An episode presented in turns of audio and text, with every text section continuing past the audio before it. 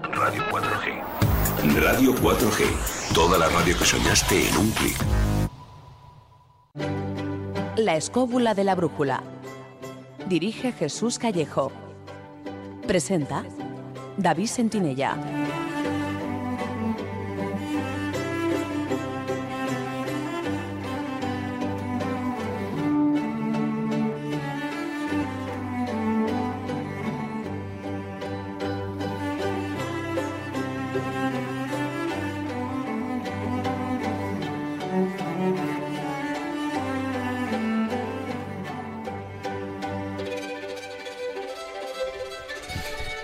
Buenas noches, ¿qué tal estáis amigos? Desde los estudios de Radio 4G FM en Madrid os damos la bienvenida a una nueva edición de La Escóbula de la Brújula.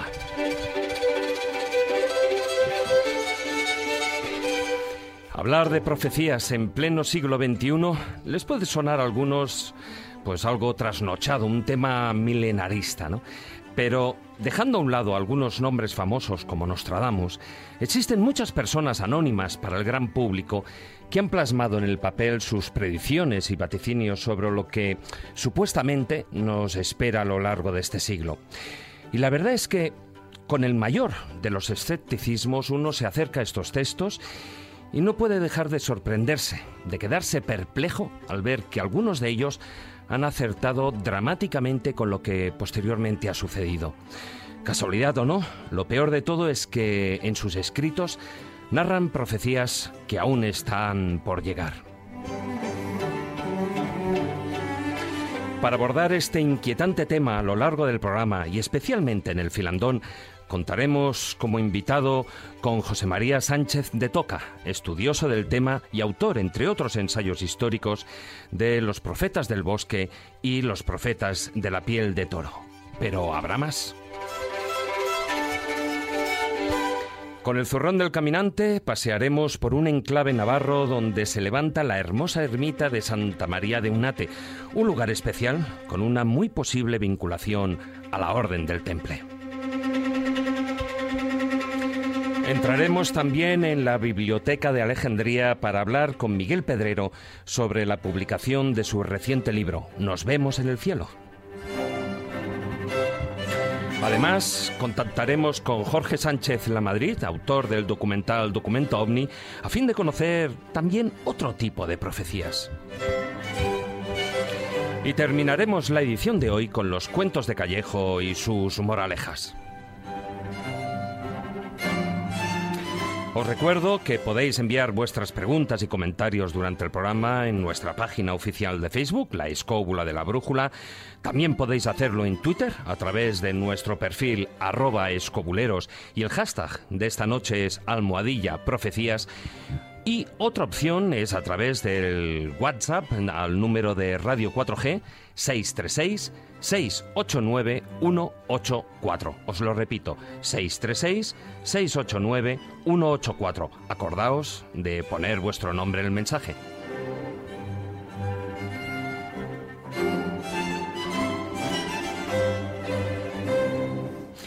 Y ya sin más demora, nos subimos de nuevo a nuestra particular escóbula voladora, dispuestos a conocer los designios que nos trae el futuro. Así que, queridos escobuleros, comenzamos. La escóbula de la brújula. Dirige Jesús Callejo. Presenta David Sentinella.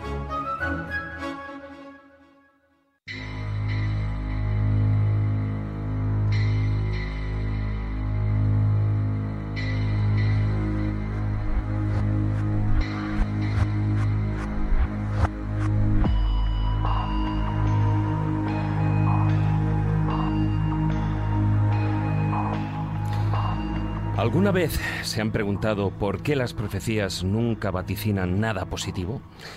Guerras, cambios cósmicos, catástrofes naturales, el fin de la civilización, invasiones extraterrestres, asesinatos. En fin, afortunadamente, la casi totalidad de los vaticinios no llegan a producirse, sobre todo los que tienen fecha de caducidad. Sin embargo, no por ello dejan de llamar nuestra atención. Y hasta, en ocasiones, nos producen cierta inquietud.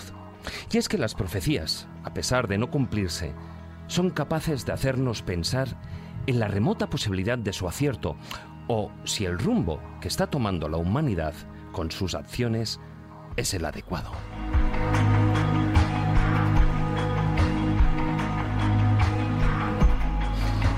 Adivinar el futuro, anticiparse al presente y conocer lo que va a venir ha sido, desde tiempos remotos, un tema tremendamente sugestivo para el ser humano.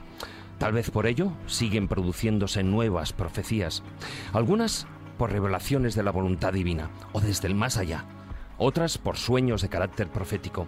Incluso existen las realizadas por personas totalmente anónimas que son capaces de ver en momentos de trance retazos de nuestro futuro. Y es que, de vez en cuando, ocurre lo impensable, lo ilógico, tal vez lo, lo luminoso, y en algunas de estas predicciones terminan por hacerse realidad.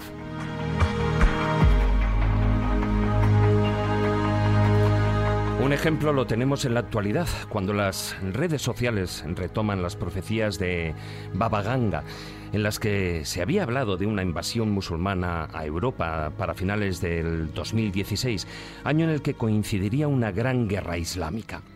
El caso es que la vidente, antes de fallecer a los 85 años, ya predijo los atentados del 11 de septiembre de 2001 o el tsunami del Océano Índico en 2004.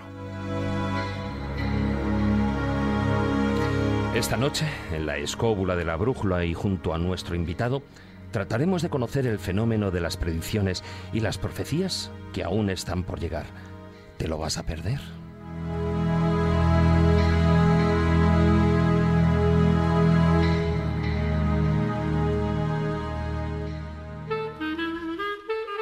La escóbula de la brújula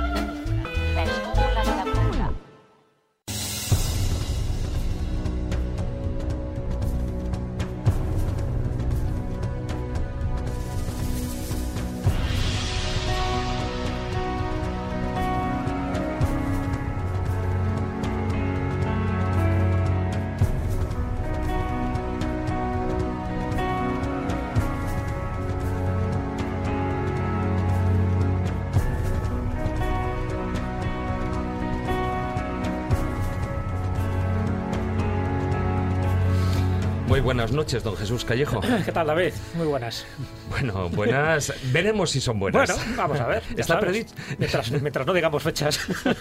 sí, ese es el gran problema de muchas de las predicciones, ¿no? para mí es clave. Si hay una serie de conclusiones que hay que sacar el tema de las profecías. Fíjate, te estoy sacando una conclusión en el primer minuto, ¿no? Es que. Bueno, ya la sacas en, tu libro, ¿eh? Cuando yo recuerdo en las profecías del tercer milenio. Exacto, sí, eh, Que publicaste con Aguilar, ahí ya claramente empezabas así el libro. Me desfogaba, sí, sí, un poquillo ahí. Sí, la verdad que no ha cambiado mucho, salvo pues eso, que muchas de las profecías que ya se vaticinaban pues han fracasado estrepitosamente. Eh, esa conclusión que te decía al principio es que normalmente los hechos antes o después acaecerán. Es decir, aquellos que anuncian cataclismos, guerras, conflictos, crisis financieras, claro que sí. Los hechos son ciertos, las fechas son inciertas. Cuando alguien se atreve a dar una fecha, por la razón que sea, hay una especie de mecanismo extraño y oculto, siempre son fechas erróneas, porque normalmente los videntes, los que tienen sueños premonitorios, los que canalizan mensajes, los que han tenido apariciones marianas, en fin, los que han recibido mensajes por distintas vías, tanto ortodoxas como heterodoxas, eh, ven retazos del futuro. Esos retazos del futuro son normalmente acontecimientos trágicos. ¿Por qué? Porque parece que eso se graba más en la memoria, tanto en el inconsciente individual como en el inconsciente colectivo. Pero no saben determinar una fecha. A veces ven algún número, a veces ven alguna ráfaga de algo a nivel geográfico que puede determinar el lugar, incluso el tiempo. Pero casi siempre suelen fallar. Ese es el gran error. Y a veces pensamos que porque se equivocan en fechas, todo lo demás también es falso. el caso de Edgar Case, ¿no? que dio alguna que otra fecha eh, no, no acertó y luego piensa que todo lo demás es falso. Pero incluso en muchos de estos eh, casos eh, los propios profetas no dan las fechas, es todo, todo el séquito que tienen alrededor, incluso que ya terminan por, si él, por ejemplo, dice, pues, no sé, mm, se llevan, se llevarán corbatas de cuero, ¿no? Por decir algo, dice, no, no, no, pues esto tiene que ser de los años 80, por decir algo, ¿no? Entonces, muchas veces la, es la propia gente que está alrededor la que termina por poner fechas sí, determinadas. Sí, no, está claro, porque si es un profeta como Dios manda, nunca mejor dicho, eh, no, no, debería dar fechas porque es muy raro que le digan una fecha. y aparte, aunque le digan una fecha, le pueden estar engañando. Es, esas entidades de las que está recibiendo algún tipo de comunicación. Tú has citado a Baba Vanga. Esta mujer era desconocida prácticamente hace unos años. Es decir, ahora esta noticia que tú has dado ha salido hace un par de horas en internet. Yo ya la conocía de hace tiempo, la llamaba la vidente búlgara, mal llamada sí, vidente búlgara, porque, porque es de Macedonia. Claro, ¿no? es de Macedonia. Lo para, bueno, en aquella época cuando ya nace había una serie de conflictos entre Serbia, Bulgaria y tal, pero realmente es de Macedonia. Esta mujer pronosticó muchísimas cosas y muchas de las cosas que pronosticó se ha equivocado radicalmente. Luego comentaremos si quieres en la tertulia. Lo que pasa es que, bueno, hay una fecha determinada que ella hablaba de un conflicto, un conflicto que por otra parte es muy común en muchísimos profetas, un conflicto entre Oriente y Occidente, un conflicto entre el mundo musulmán y el mundo cristiano. Claro.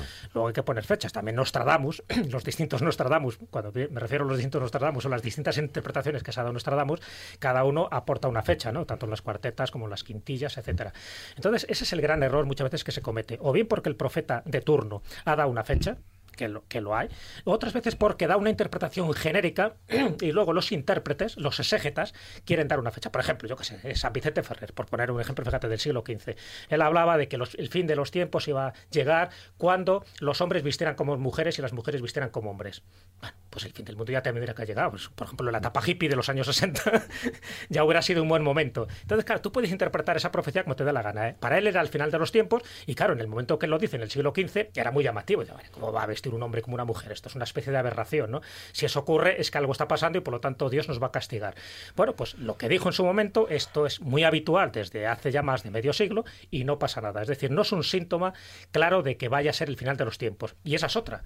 Es decir, ¿a qué entendemos por final de los claro, tiempos? O final de un tipo de civilización. ¿Qué entendemos ¿no? por el fin del mundo? El fin de nuestra cultura, de nuestra sociedad, el fin del planeta. Es decir, ¿qué entendemos por las distintas venidas de los mesías? ¿no? El mesía, el calqui, el maitreya, Sí. es decir, el Mahdi. ¿Qué entendemos por eso? Y luego los distintos nombres que se están dando en todas las culturas y todas las civilizaciones, no lo olvidemos. Eh, para el Islam, cuando habla del apocalipsis, el apocalipsis sería un término más cristiano, eh, ellos hablan de la hora. Cuando los judíos hablan de estos tiempos finales, hablan del Armagedón. El Ragnarok, famoso de las sagas nórdicas, ¿no? El holocausto nuclear para la ciencia. Y nosotros, en plan más popular, diríamos que estamos jodidos.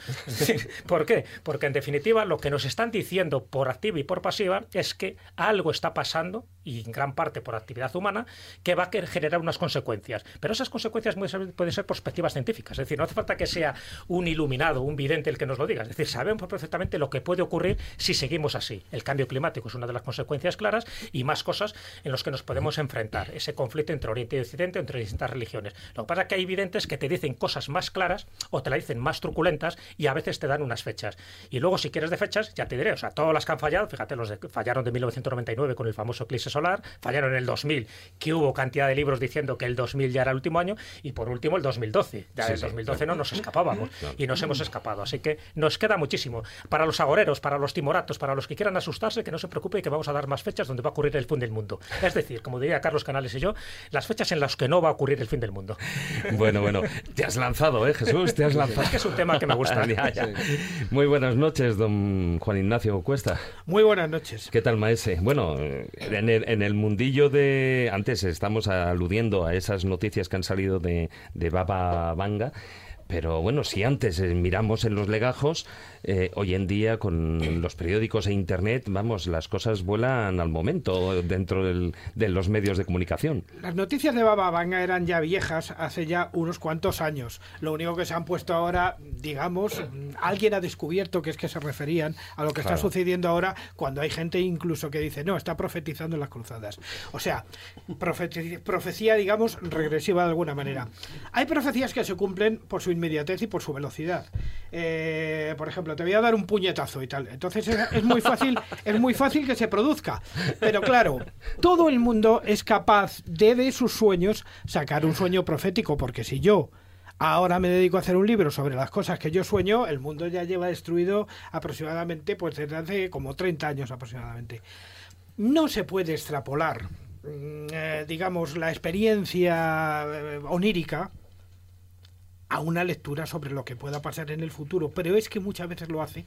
Pero el problema no es de quién lo hace, sino de quién se lo cree. Claro. O sea, de quien está ahí pensando. Yo la primera vez que fui a, a se- a sentir congoja fui a Garabandal.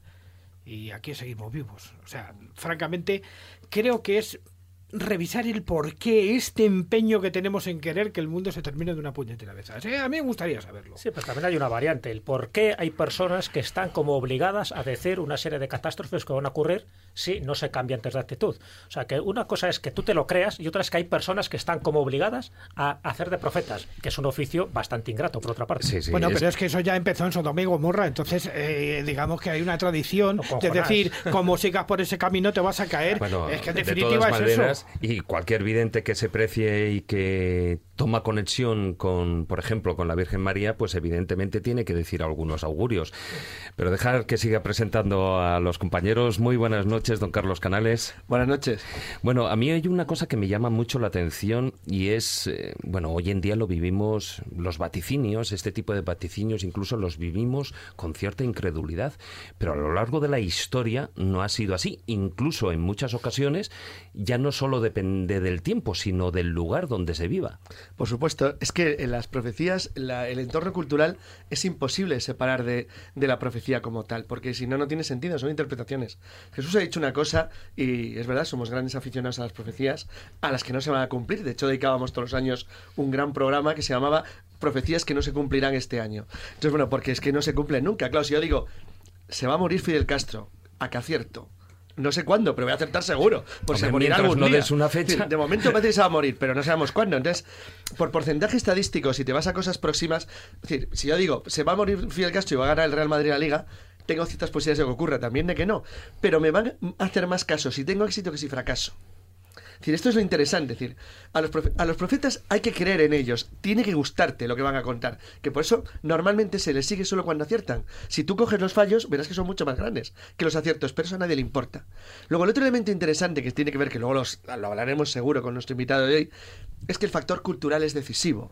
Voy a poner un ejemplo sencillo que alguna vez hemos hablado aquí. Por ejemplo, Lucrecia León, cuando hace sus profecías sobre una supuesta invasión islámica a España que la acarrean la caída en desgracia y la persecución por la Inquisición, bueno, por eso y por otras cosas que dice, a lo mejor no se refería al siglo XVI.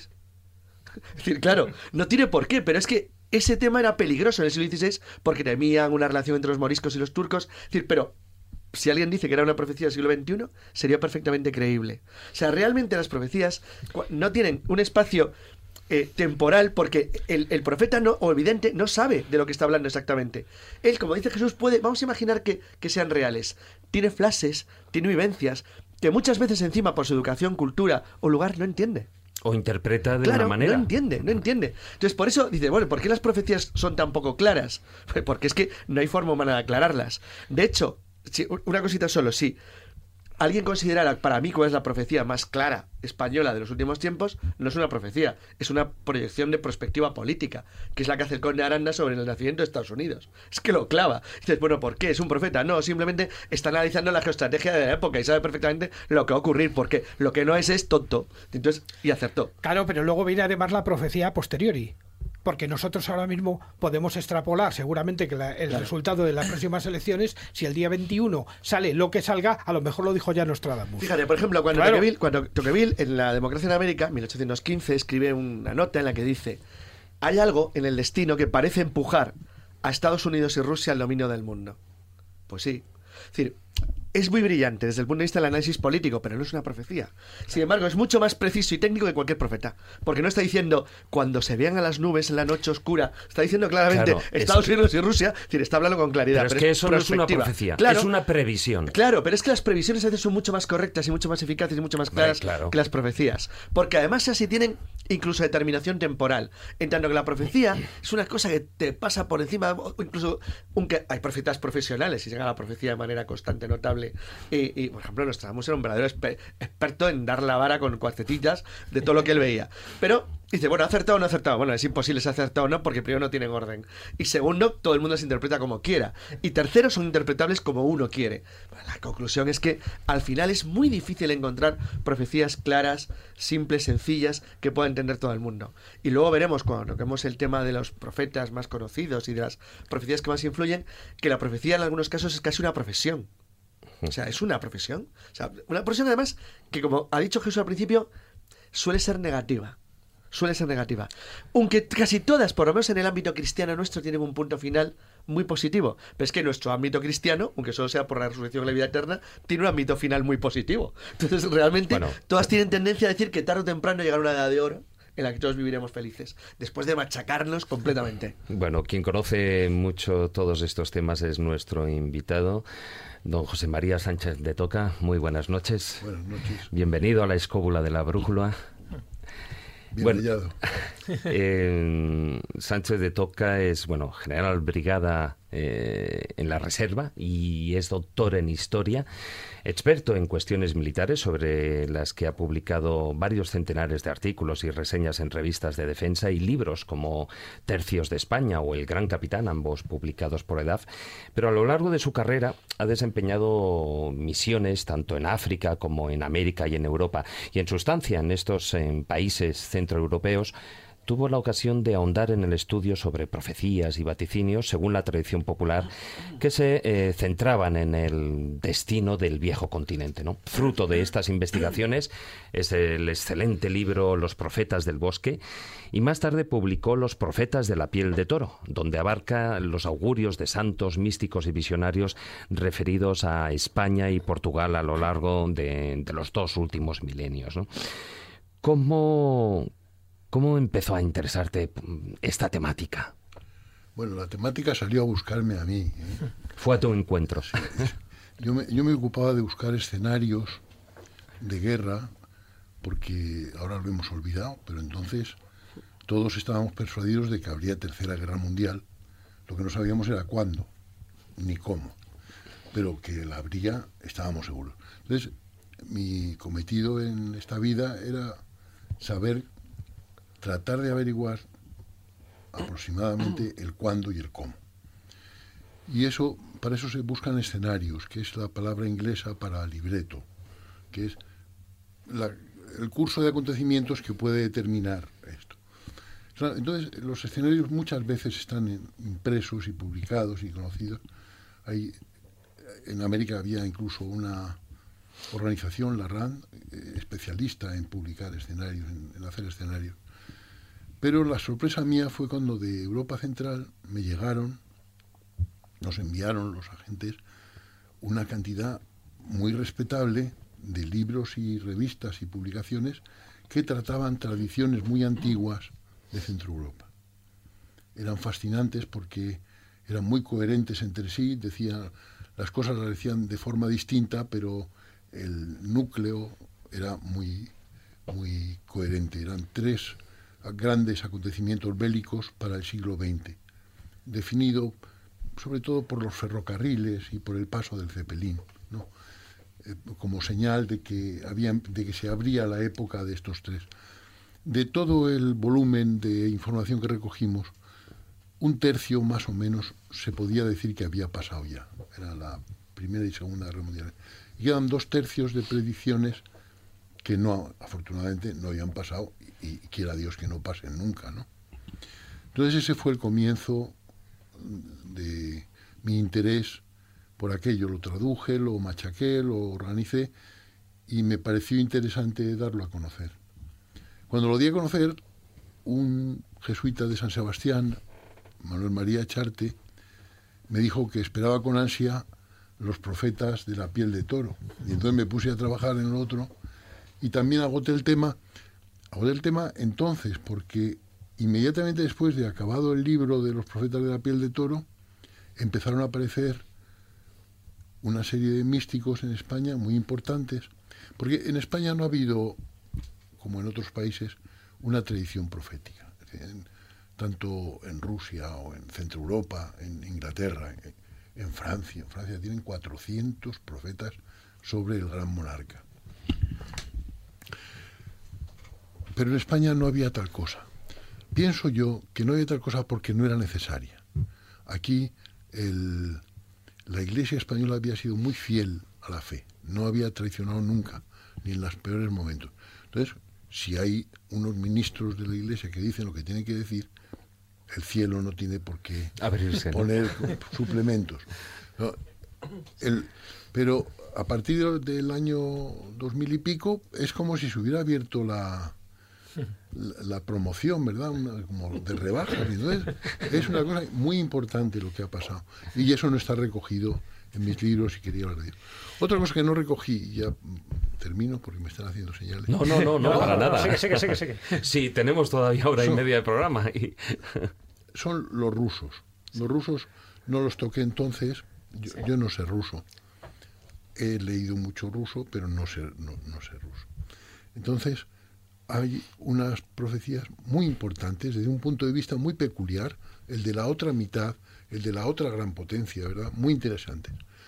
Y por último, una, una cosa que me ha pasado desde que me llamó Jesús para decirme de este programa de profecías es que al releer mis libros se me han abierto los ojos a un montón de cosas que me había saltado. Habéis hablado de la invasión de la que se está produciendo, ¿verdad? Sí, sí, sí. Bueno, está predicha, empezando por San Metodio.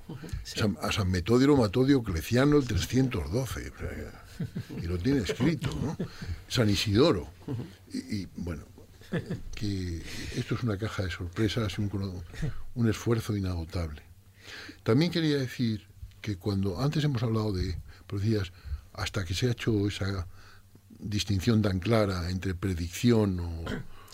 o vaticinio y lo que es profecía, que es el hombre que habla porque Dios le hace hablar así.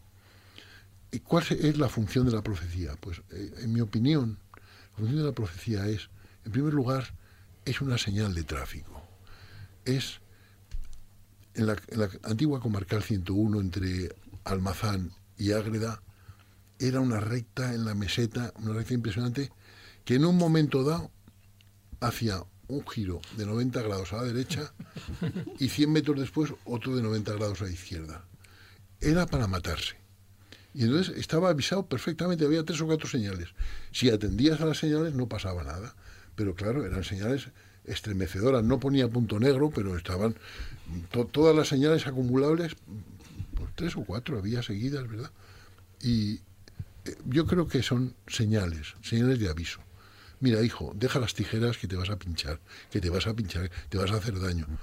No, te asomes, no te asomes, que no te pongas a la ventana. Ese tipo de cosas. Otra es, los antiguos y los padres decían que las profecías son de consolaciones, son consuelos. O sea, lo estamos pasando muy mal, pero lo pasaremos bien. Pensaba que ibas a decir, pero todavía lo pasaremos No, peor. eso es la ley de Murphy, es otra Bueno, cosa. Tanto como que no, lo que no, nos no. llega creo que es bastante que- bueno, catastrófico. ese es otro, otro tema. Que luego entraremos en ello. En mi opinión es para dar esperanza. ¿verdad? Hay que dar esperanza porque cuando las cosas vienen muy mal dadas, el que no es muy fuerte se derrumba. Entonces, ahí, de ahí se deriva una obligación de sostener y de ayudar, pero también la profecía ayuda, ayuda. Lo estoy pasando mal, pero esto se va a corregir. Eh, José María, en el libro en el- por el que te conocimos ya hace años, estamos hablando de un libro del 2004, Sí.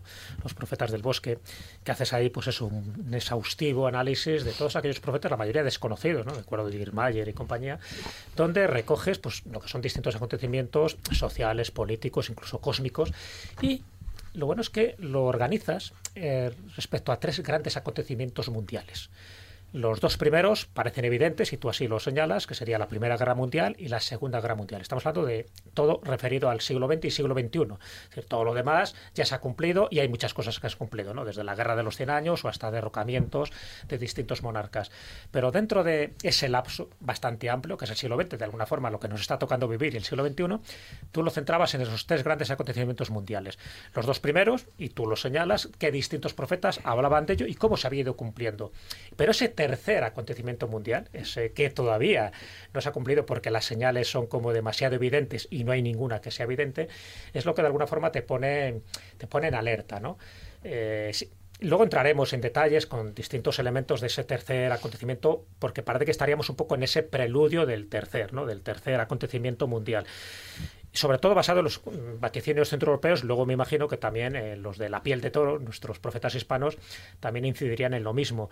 Pero desde tu punto de vista, dentro de ese preludio, dentro de esos indicios, de ese supuesto, ¿no? Al final posiblemente la humanidad cambie y no nos va, no, no estemos abocados a ese tercer acontecimiento. Pero ¿cuál sería ese preludio en el que estaremos viviendo ahora?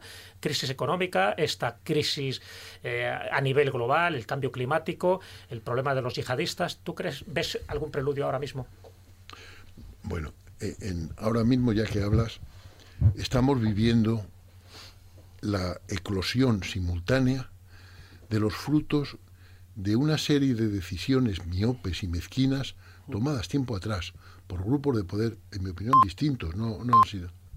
Sí, sí, sí. Esto para que se note que estamos en directo. Por- están superponiéndose una serie de crisis en las cuales un incidente muy pequeñito puede servir de detonador para que esa crisis estalle y a continuación estallen las demás. ¿no?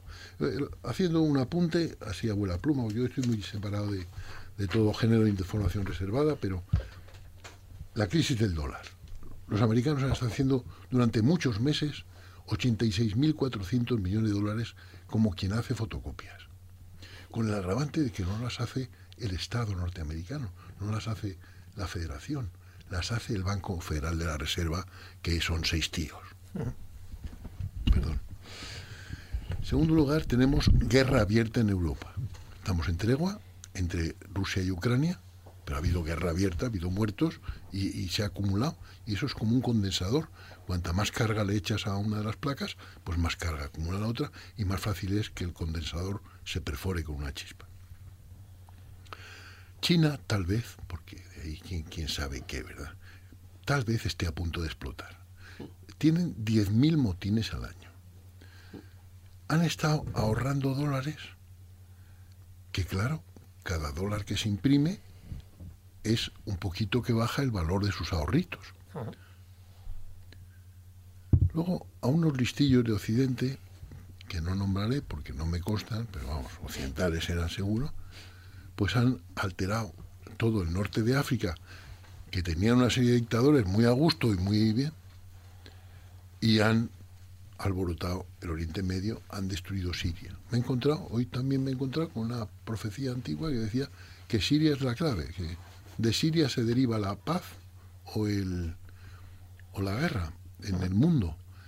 Algo que no, no he leído modernamente, pero que dijo alguien en el siglo XVIII. Creo que Baba Vanga también dice que sería lo- 17. Hay un. Bueno, luego lo Bueno. com- comentar, pero bueno, cuando acabes casi, porque es un tema sobre esto. Bueno, total. Y, y ahí está Netanyahu, que es- ahí está el cuerpo extraño con el dedo en el gatillo. ¿eh? Y, y dispuesto a mandar, Dios no lo quiera, ¿verdad? O sea, otro. Y Turquía chantajea a Europa enviándonos millones de tíos en edad militar, fanáticos, de los que después de haber mandado las brigadas internacionales a Siria para desestabilizar aquello, ahora los sirios los envían para acá y lo gradúa Turquía, que es la que maneja el dinero y la que se compra el petróleo. O sea que hay, hay- el pronóstico es malo, la situación es mala. Hay una cosa muy buena que ha pasado, el año de la misericordia. En mi opinión, eso va a frenar los planes de los malos, ¿verdad? Quienes, quien- quien- quienes quiera que sean, que no sé quiénes son, pero los hay. Entonces, eso frenará. Pero el daño a la, a la tierra, a la madre tierra, ha sido tan grave. La, la perforación de la capa de ozono está dejando pasar un montón de radiación que claro, eso se traduce en calor para la corteza, el calor en dilatación, la dilatación en frotes, los frotes en terremotos, tsunamis, volcanes, inundaciones. El, hace años ya la ONU dijo que estábamos sufriendo un 15% anual acumulativo de catástrofes. Cada año había un 15% más de catástrofe anual acumulativo. Eso, eso es así, es una curva de esas que se empinan de un modo horrible. ¿no? Entonces, lo que el sentido común indica es que estamos en un cruce de caminos peligroso, estamos andando un hielo cada vez más fino. Y yo creo que esa percepción no la, no la tengo yo solamente por mi formación personal, sino la percibo en gente corriente, en un fontanero de pueblo, me lo dice, en una señora, en un rosario, eh, eh, esa percepción de que andamos por eso, por hielo cada vez más delgado. ¿no? O sea, que estamos desoyendo las señales de tráfico. Creo que sí, creo que sí. De todas maneras, ¿cuál es la, la finalidad, digamos, esa función final que puede tener una profecía? ¿Es la de que se cumpla realmente? Yo creo que no.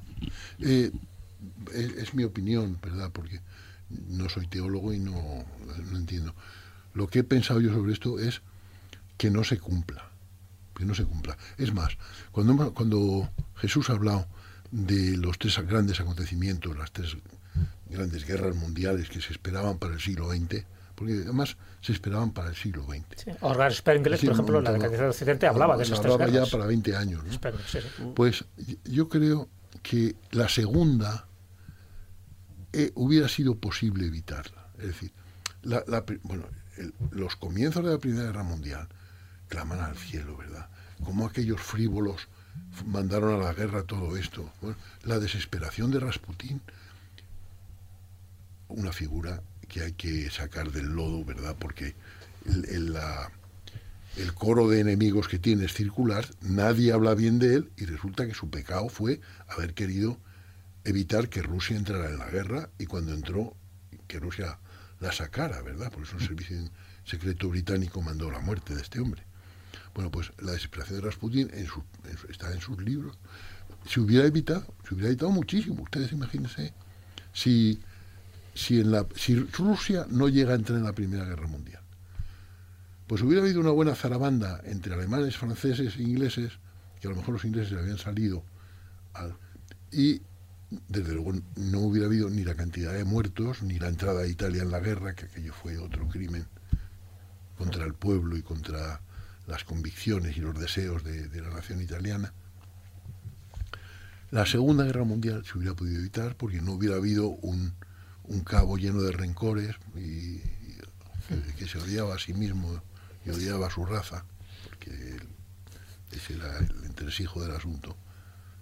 Claro, si hubiera muerto en la Primera Guerra Mundial Hitler, no hubiera habido mejor segunda. No, claro, o- Y o tuvo no- o es hubiera difícil, muerto ¿no? ahí, No, lo- o no hubiera sentido tan vivamente el orgullo ori- herido de, Yo lo que quiero decir de es que buen cabo alemán. la, la pri- seguro que va a estar de acuerdo conmigo. es decir, La, la Primera Guerra Mundial estalla por una cadena de errores demencial, pero estalla porque llevaban 40 años preparándose para una guerra mundial. La segunda se puede haber sido evitada, estoy completamente de acuerdo. Pero el hecho de cómo estalla la primera se parece mucho a la situación que acaba de describir. Es muy parecida, es un montón de situaciones que de la manera más tonta te podía provocar un conflicto. O sea, cuando yo digo siempre decir que la casualidad existe de una manera que, que las conspiraciones no existen, sino que hay tantas que lo que pasa es que están entrecruzadas, siempre lo digo, lo digo como una, una especie de broma y no es una broma, la Mano Negra Serbia es la organización más exitosa conspiranoica de la historia de la humanidad. O sea, un pringao paleto en Bosnia le pega un tiro a un tipo que no era nada y provoca el nacimiento de lo que ellos querían, el Reino Unido de los serbios y los yugoslavos del sur, Yugoslavia. Eso sí, destruyeron el mundo por el camino, pero lo lograron. Entonces, quiere decir que a veces eh, alguien que busca algo tremendamente pequeño, absolutamente local y completamente insignificante, buscando lo suyo, la puede jorobar en el mundo entero. Y cuando tú tienes un montón de situaciones inconexas, el otro día vi en, en internet, me pareció muy interesante. No era una profecía, pero una explicación un equivalente agrandado de cómo una co- cosa tan tonta como el Sarajevo puede producir en el mundo actual una guerra mundial. Le hablaba de las Islas Spratly, una cadena de islas que están enfrente de Vietnam, que se, que, bueno, que, se- que tiene unas enormes bolsas de petróleo y que, y que están rivalizadas entre eh, Vietnam, Taiwán, China, Filipinas, todos los países vecinos. Los chinos han empezado a construir islas artificiales para intentar controlar las aguas territoriales, lo cual, como los americanos han decidido no abandonar en, la declaración de principio de que eso tiene que ser pactado entre todos, puede producir un enfrentamiento en cualquier momento. Y pone ejemplo que no tiene nada que ver. Y es que quien iniciara el, conflicto fuera algo tan tonto como que hubiera incidido entre, no entre chinos y americanos, sino entre vietnamitas y cualquier otro. Es decir, algo totalmente absurdo en el peor lugar del mundo y en el peor sitio. Y de repente todo se te estalla. Porque confluye con un montón de cosas que están dando la vuelta alrededor y que hace que luego no sea incontrolable. Todo el mundo sabe que la Primera Guerra Mundial la intentaron parar. La intentaron parar en las horas siguientes. Porque tanto ingleses como franceses como alemanes se dan cuenta que se habían metido en un lío monumental. Pero era mucho más costoso impedir ya la movilización y el traslado de tropas. Era mucho más complejo que continuar adelante. Hicieron todo seguir adelante. En semejante locura. Es una cosa de verdad increíble. Y eso nos puede ocurrir en cualquier momento. Por eso esta situación es tan mala. La Segunda Guerra Mundial, en cambio, fue una. Fíjate qué barbaridad voy a decir. fue una guerra en la que se entró con tranquilidad. O sea, entró la gente en la segunda reunión como que no quiere la cosa. O sea, Alemania e Inglaterra declararon la guerra de Alemania, es decir, Francia e Inglaterra el 3 de septiembre, tres días, dos- tres días después de la invasión de Polonia. No hubo alteraciones, no pasó nada y entraron en guerra para matarse de la manera más tranquila y normal. La primera no, la primera fue una sorpresa total. Y a la cual la gente fue con alegría, que hay que jorobarse. De todas formas, bueno, hablaremos. Esto ha sido una pequeña introducción. Bueno, Bueno, ya no tan pequeña. pequeña. Bueno, pequeña. Ya no tan pequeña porque además se han tocado muchos de los puntos clave que luego en el filandón iremos desarrollando mucho más ampliamente junto con todos esos profetas populares, eh, con videntes, con santos, con beatos, con algún que otro personaje muy importante como por ejemplo Ana Caterina Emmerich o bueno, un- uno de los que profetas que a mí más me sorprenden, ¿no? Stomberger. ¿No? Pero bueno, de todo ello hablaremos mm, después en el filandón. Ahora vamos a dar paso a, a una sección.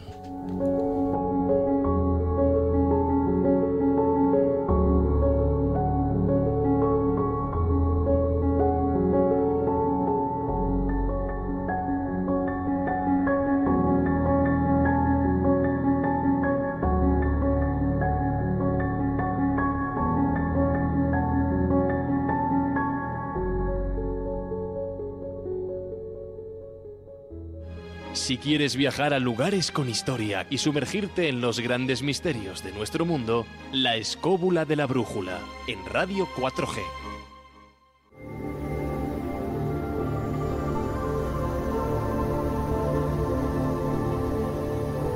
El zurrón del caminante.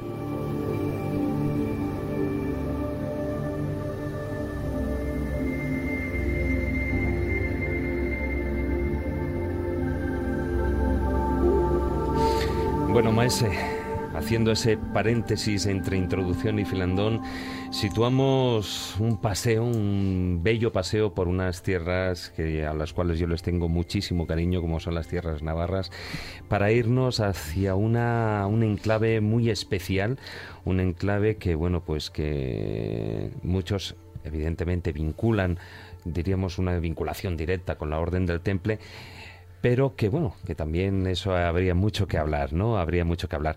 Estamos hablando de Santa María de Unate.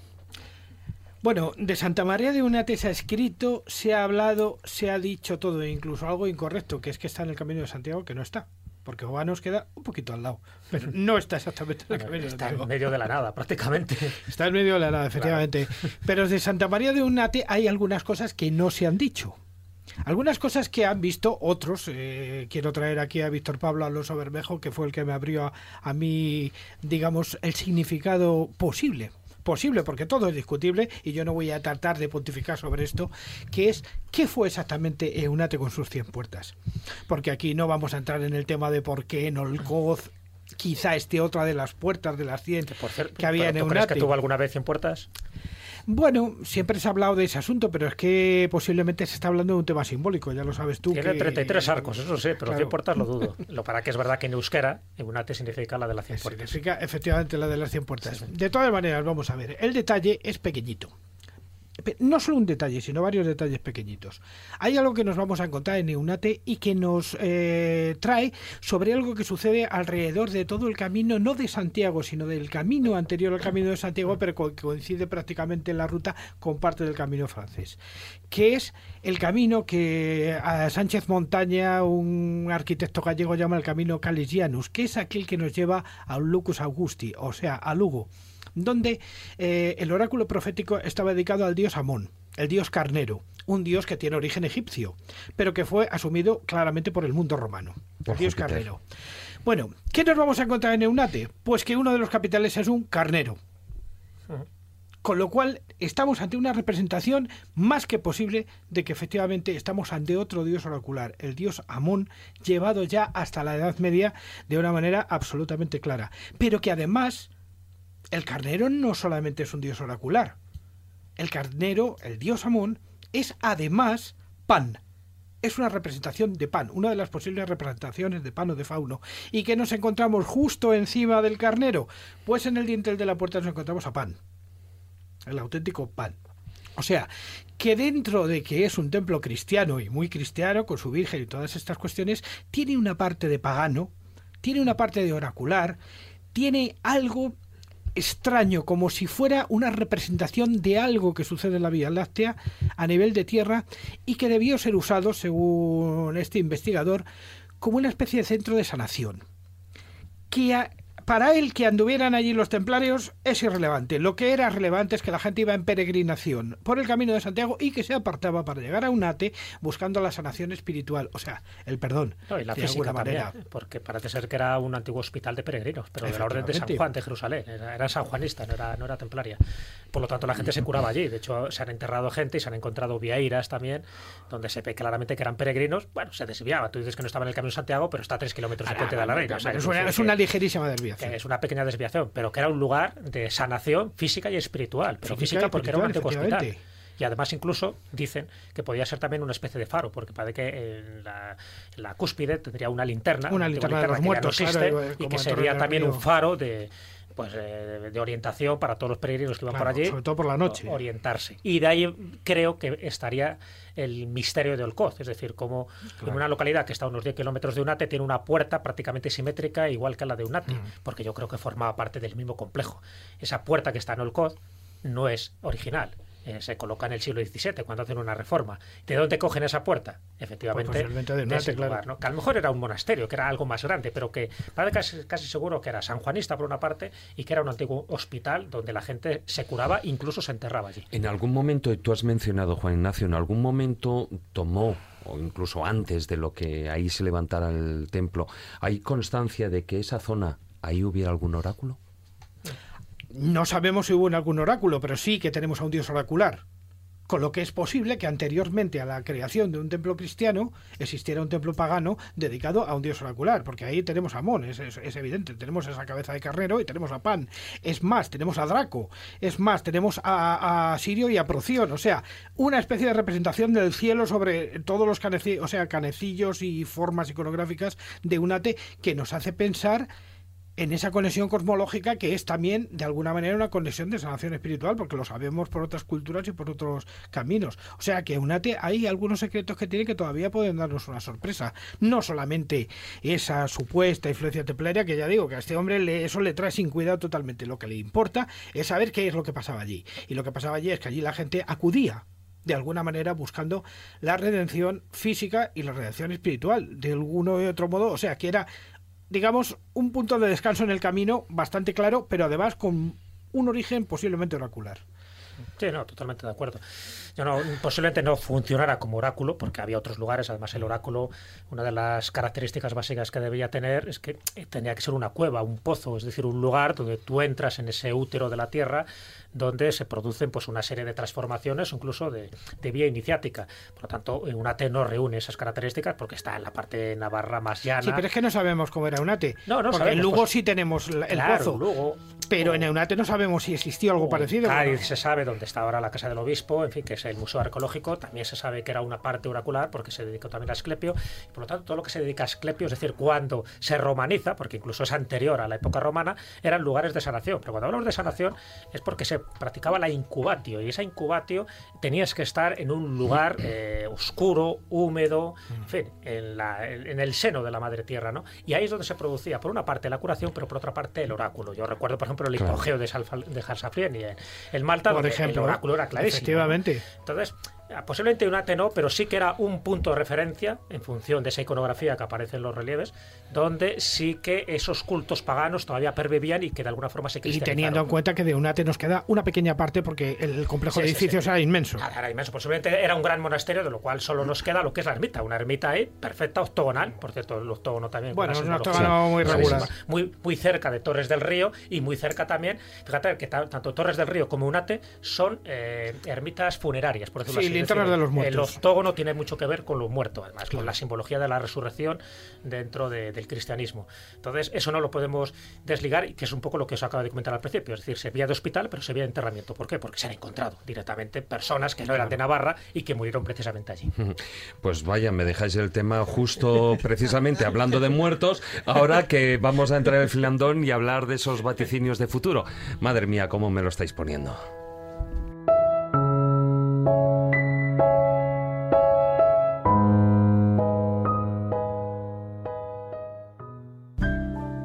Escóbula de la brújula. Dirige Jesús Callejo. Presenta David Sentinella.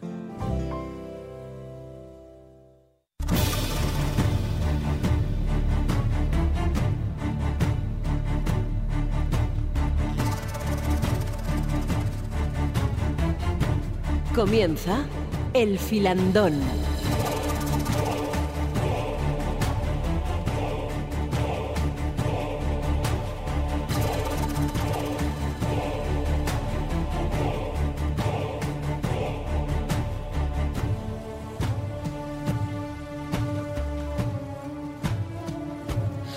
Más allá de todos esos nombres de algunos grandes profetas o conocidos, famosos, como por ejemplo Nostradamus, hay sin fin de personajes que nuestro invitado conoce y que ha estado investigando y estudiando sus escritos y que curiosamente, bueno, pues como antes mencionaba, ¿no? Son prácticamente anónimos o no o cuanto menos no han pasado cierta frontera de, de, bueno, la frontera de sus países, ¿no? Estamos hablando de esos profetas populares, muchos de los cuales, bueno, pues llegaron a profetizar cosas que se han cumplido otras que están por cumplir, que es ahí el, el gran problema y el tema central del programa y que, bueno, pues cuanto menos dan casi tanto miedo algunos de esos como las propias profecías de, de Nostradamus.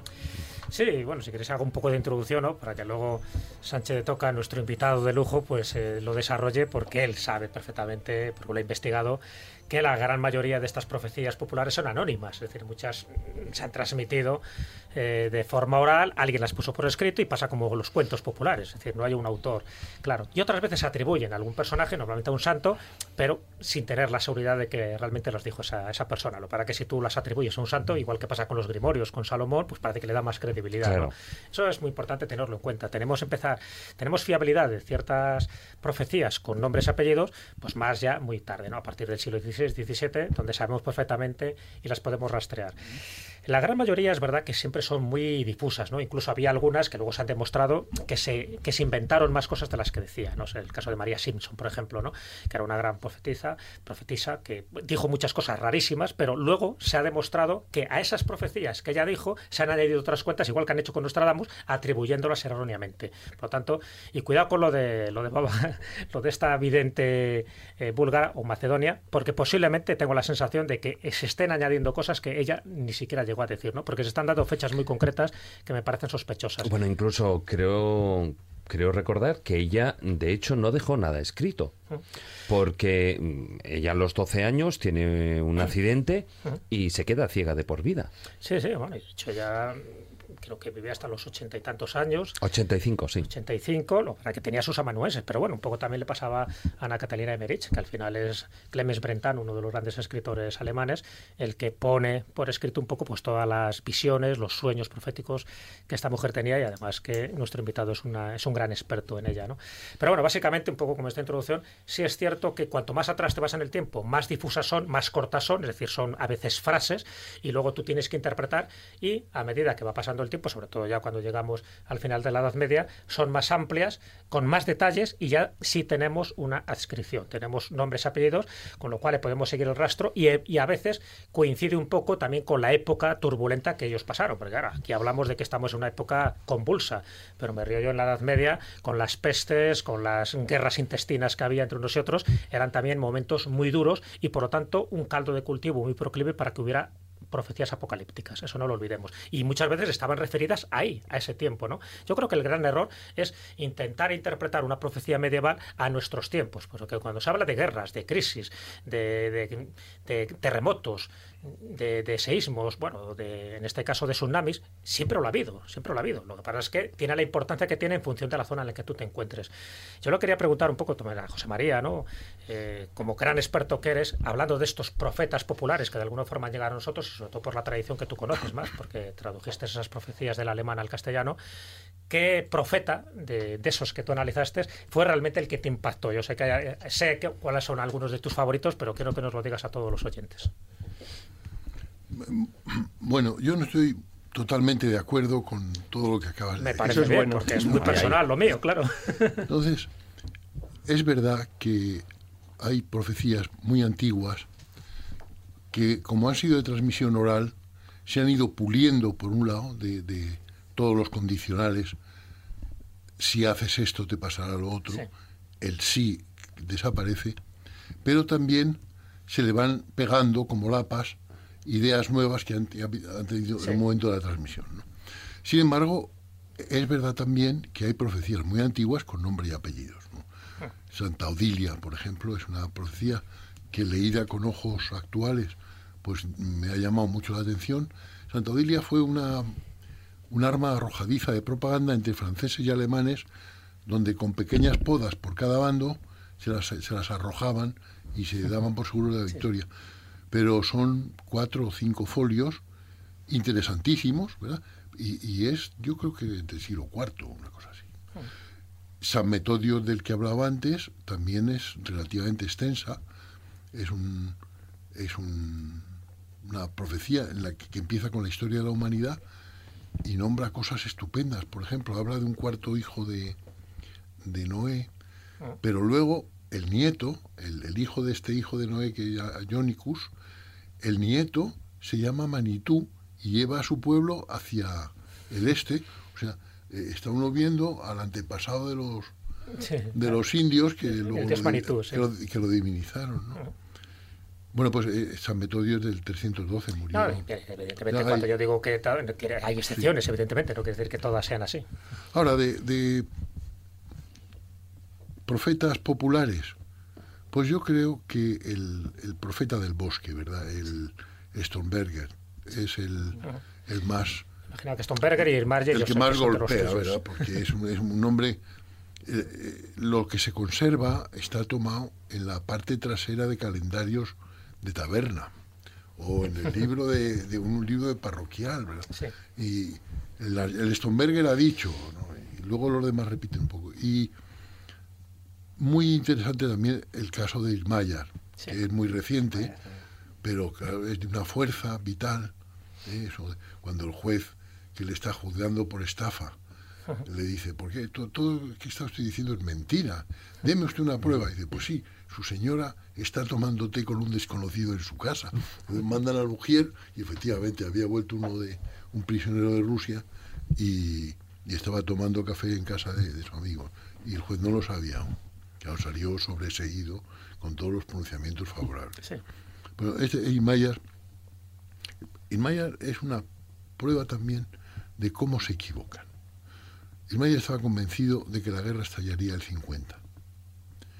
Y lo mismo que Inmayar el 50, en Europa ha habido cantidad de, no solamente de, de estrategas y gente de Estado Mayor, sino de videntes y visionarios y profetas que han visto la guerra el 50, el 54, el 70, el bueno el 81, el 81 estaba el 84 hasta hasta casi hasta el último momento. Y era verdad porque aquellos ancianitos del políbulo se reunían y claro decía, es que están las cosas fatal.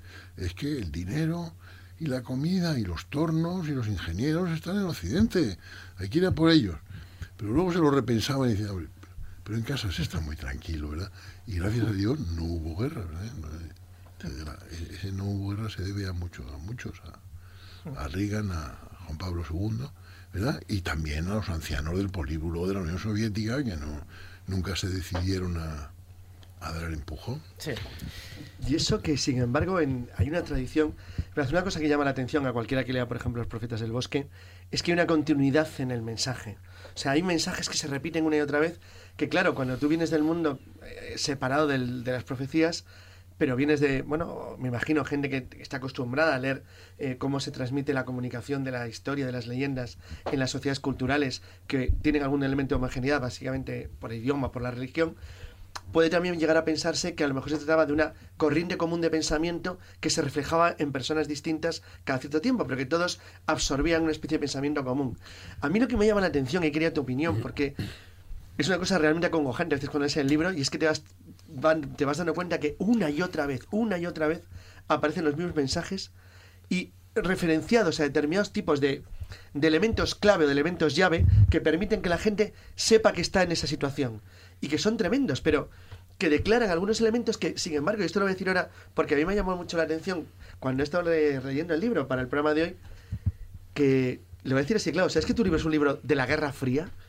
Es un libro que claramente representa un mundo en el que el, enfrentamiento profético, lo que se describe, puede ocurrir en un enfrentamiento de bloques. Dices, ostras, esto puede ocurrir cualquier día. Pero que ahora visto con algo más de distancia, ha cambiado algo.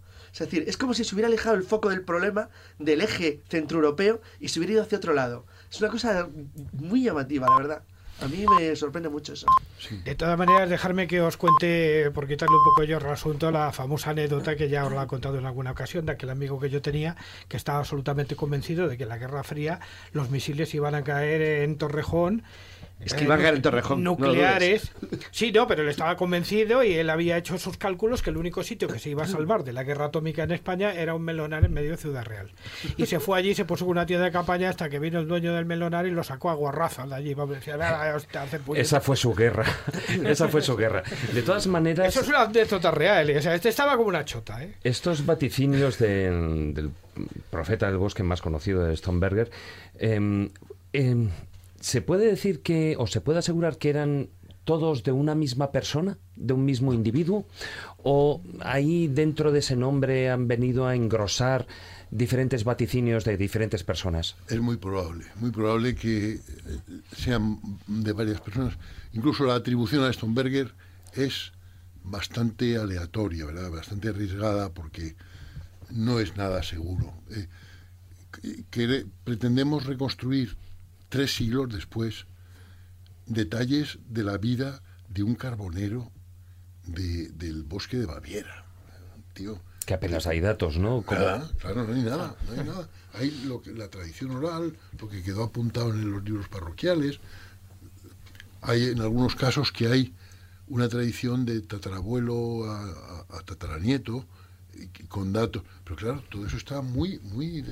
Cuando yo trato de contar a mis nietos cosas de mi padre, me doy cuenta de cuán inciertos son ya los contornos de lo que le estoy diciendo. ¿no? Sí, la memoria que va Entonces, fallando. sí. Entonces eh, se, se pule y se queda ya, ya lo, lo más estricto y, y a lo mejor a veces se le añaden cosas. Pero la, la pregunta, Sí, sí, sí, sí, contesta, sí. contesta. la, la pregunta sobre la corriente, que fuera una una una corriente de tradición, una corriente común, yo no lo, no lo veo así, ¿verdad? Son, por su propia naturaleza, las, los profetas son bastante discretos. Lo pasan muy mal, como ha dicho Jesús, lo pasan muy mal. Y procuran ocultar su condición de profeta. A veces los empuja la, ¿verdad? la providencia, pues, les hace la carrera el señorito para que... pe- Pero se resisten terriblemente, ¿no? Eh, Hildegarda de Bingen, de la que hemos hablado, le, le decía, la llama viva que la invadía, le decía, ni una palabra tuya. El- eso dice la primera página del primer libro y en la última página del último libro le- la, la llama viva se compadece de ella, de esta pobre criatura a la que no he dejado que dijera nada por sí. Bueno, pues e- esta se resistió a enfrentarse a los monjes. La llama viva le decía que tenía que enfrentarse con los monjes varones y sacar a sus monjas de allí y hacer un convento, un monasterio para ellas. Y como no quería, estuvo paralítica seis meses hasta que abdicó de su... cedió. Digo, bueno, pues ya, si me vas a tener aquí paralítica, pues ya...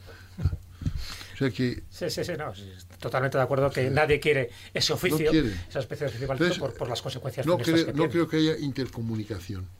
Más he pensado yo a veces, sobre todo en un caso reciente anglosajón, en una forja de una, una falsa re- realidad montada por servicios de inteligencia. Pero claro, eso es muy, eso es muy de nuestros días, no, no tan antiguo. No tan antiguo. Entrando en harina, José María, porque este programa trata de eso sobre las profecías que están aún por llegar, ¿no? Haciendo una sinopsis de, de tus dos libros, incluso, ¿no? Que lo desarrollas mucho más en el primero, Los profetas del bosque, se podría decir que todo este tipo de predicciones, las que están por ocurrir, ¿eh? ya no hablamos de los de las antiguas, obedecen como una especie de tragicomedia en cuatro actos. Decir, por una parte, Un esas esquema, señales. claro, hace un esquema, Sí, claro. hay unas señales que luego entraremos. Pues yo voy a resumir los cuatro actos de esta obra de teatro en fin, bastante nefasta, pero con un final feliz, ¿no? La primera sería esa, esa especie de señales que, que, son visibles en el cielo y que están por llegar, y me imagino pues que en breve eso ocurrirá, y ahora entraremos en detalle. Por otra parte sería la famosa nube de la muerte, los tres días de oscuridad que mencionan tantos, ¿no? incluso Irmayer. El tercer acto sería un nuevo mapa terrestre, es decir, los cambios geológicos que se van a producir porque la naturaleza también reacciona. Y por último, ese advenimiento de una nueva era, una edad de oro. Creo que estás de acuerdo en esos cuatro pasos, esos cuatro capítulos. Un poquito de acuerdo. Bueno, pues que vamos a entrar en el primer acto. no, te lo digo porque es lo que extracto de tu obra. O sea, que te quiero decir que aquí yo no me, no me estoy inventando nada, sino en función de lo que tú estás diciendo dentro de ese tercer acontecimiento. O sea, dentro del tercer acontecimiento lo podríamos desglosar en cuatro actos. ¿no? A mí ya me gusta siempre, pues un poco como resumir y encajar a sabiendas de que evidentemente no se tiene que dar de una forma cronológica, sino que se pueden mezclar, salvo el último, se pueden mezclar en varios momentos. Un pequeño matiz, la existencia de como de elementos, elementos de señal clave que marcan todo el discurso. Algunos pueden tener un, un, elemento claramente de origen sociológico o incluso basados en el pensamiento lógico de la gente de la zona. Por ejemplo, la persistencia la idea de la invasión del este en el centro de Europa. Pero claro, es que la invasión del este era la persistencia del, mal para ellos durante mil años. O sea que tampoco es de, extrañar. Y la segunda es que ha hecho Praga a la humanidad para que tenga que ser destruida, sea uno de los elementos esenciales del final de los tiempos. Y sin embargo no ha sido destruida todavía. Bueno, la han destruido varias veces, pero no del todo. Sí, sí, comenta, comenta. muchos. Son muchas cosas, como ves. Bueno, yo creo que la secuencia de para la tercera parte, para los años que estamos viviendo, es la de Garabandal.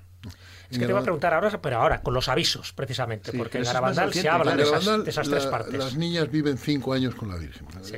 Eh, da, la, Virgen da dos mensajes, uno de cuatro líneas y otro de ocho. Y, claro, la gente que esperaba una buena catástrofe no ve más que eso. Que, y entonces queda totalmente, se desautoriza, se pierde el interés total por, por Garabandal, por, por, la brevedad que el mensaje es que si no os convertís lo vais a pasar muy mal, es, la esencia. Y también algo más que hizo Pupa en el segundo mensaje. Entonces, la, en, esos cinco años, la Virgen les habla de una secuencia de cosas que van a pasar. Un aviso, un milagro a un año de, en el plazo de un año de distancia, y si el aviso y el milagro no bastan para que la gente rectifique, entonces vendría un castigo. Entonces, la, parte de guerras y de acontecimientos cósmicos la veo yo de, la de ese tercer peldaño, al cual preceden dos importantísimos. Uno, el aviso, que, tal como lo ha explicado Conchita, que es la, que más vio yo, yo, porque las otras a veces veían, a veces no veían, la que más vio yo, es un fenómeno cósmico, pienso que un asteroide o un, o, un cometa que pase muy cerca de la Tierra, suficiente para desprender muchísimo calor. Porque dijo Conchita, nadie morirá por él, salvo por el susto, los que mueran de susto o los que o por el calor. O sea que a lo mejor, bueno, entonces ese es el aviso. Y ese el aviso, la función que tiene es un examen de conciencia personal en el que cada uno va a ver su vida, no como con la indulgencia que la estamos acostumbrando a ver, sino de golpe subespecie eternitatis, ¿verdad? Eh, como la ve. Ah, mira, tu vida es esto y el día que te mueras la vas a ver así. Ese semejante susto es el que debe procurar un haz de conversiones. Lleva una cola que pone susto muerte. Entonces, el, a Conchita avisa ya, y muchos otros místicos posteriores han hablado, de que ese susto será desmentido inmediatamente por los medios de comunicación, por los científicos, dirán que ha sido alucinación colectiva. Pero la función del aviso es este primer examen de conciencia de toda la humanidad. sí, pero José María también habla de una señal permanente, visible, que se puede fotografiar pero no tocar. Ese es el segundo. Ese es el milagro. Ah, ese es el milagro. Es el milagro. En el plazo de un año, sean Desde ese momento, a partir del momento del aviso, habrá un milagro como para remachar, cada uno remache la decisión que ha tomado respecto a cómo ha visto su vida. Eso, la explicación de ¿Y cuál podría ser esa señal permanente? Pues de que la puedas fotografiar, pero no la puedas tocar. Hablan de una columna de luz. pienso yo, una columna de luz. Algunos atribuyen, tal vez podía ser ese baile del sol que Eso también es, eso es del tercer Es de tercero, estamos adelantando aquí los de- de- actos. del tercer. Bueno, entonces, eso sería, la, para remachar, en un plazo muy breve, muy, muy poco tiempo pasan esas dos cosas. Y entonces, el tercer momento es el castigo. Si la humanidad en conjunto no ha rectificado lo que tiene que rectificar, pues llegamos acá. Y en el castigo es el desencadenamiento de males provocados por el hombre que, que el hombre no es capaz ya de evitar, ¿verdad? Ya Es como si la, la providencia se inhibiera. Entonces, es la guerra mundial, el intercambio nuclear. Parece ser también alguna... Estos hablan de una explosión de un depósito de bombas atómicas que cambiaría el eje de la Tierra. Lo veo, mm, por, veo poco las bombas atómicas para cambiar el eje de la Tierra. Más, más, si, hay de, si ha de cambiar el eje de la Tierra, será más por, por la atracción de un cuerpo más grande relativamente, lo que sea, no lo sé. Eh, de- de- tampoco tengo mucho interés en, En saberlo, ¿no? en- en saberlo. Si llega, llegará. Eso, por mi edad, espero que... que ¿Te has dado cuenta que las apariciones de Garabandal, que sabes que empiezan en 1961, 20 años después, en Medjugorje, en 1981, realmente se da una secuencia muy parecida tanto en Claro, los secretos? es que Garabandal tenía, sí. Garabandal tenía que haber sido Medjugorje. Por eso es como si no se hubieran enterado bien del mensaje y dicen, vamos a repetirlo. En un lugar donde- es que lo aquí, repetimos en es que aquí ¿no? lo cegaron. Es que aquí se acalló. Es un tema doloroso, ¿verdad? Pero la reacción fue muy mala. Ya. Eh, yo, yo he tenido en mis manos, he investigado en el archivo del Santo Oficio y he tenido en mis manos el expediente de la Salet, que es la primera, el primer apocalipsis mariano es el de la Salet, Sí. donde la Virgen se despacha a gusto. Y se despacha a gusto de, de cómo está, y empieza diciendo cardenales, obispos y sacerdotes, muchos cardenales, obispos y sacerdotes van por el camino de la perdición.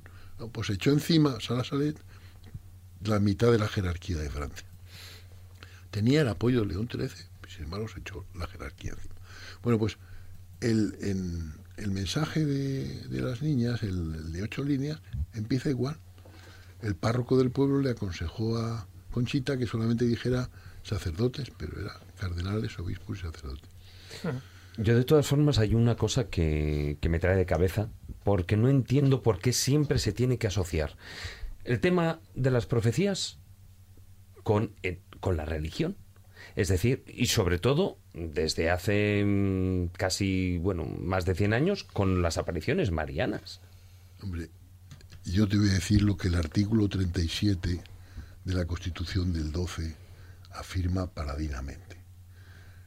La religión de los españoles es la católica apostólica romana, que es la única verdadera. artículo 37. Sí, pero hay mucha gente.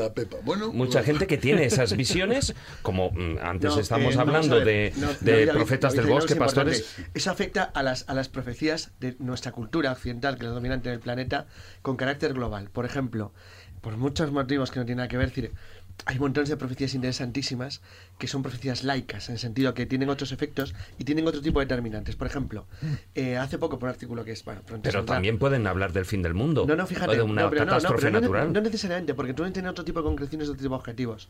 Por ejemplo, las profecías sobre el nacimiento de Estados Unidos, que son no buenas, alucinantes, y son muchísimas, son todas laicas. Todas, la menos la de Washington.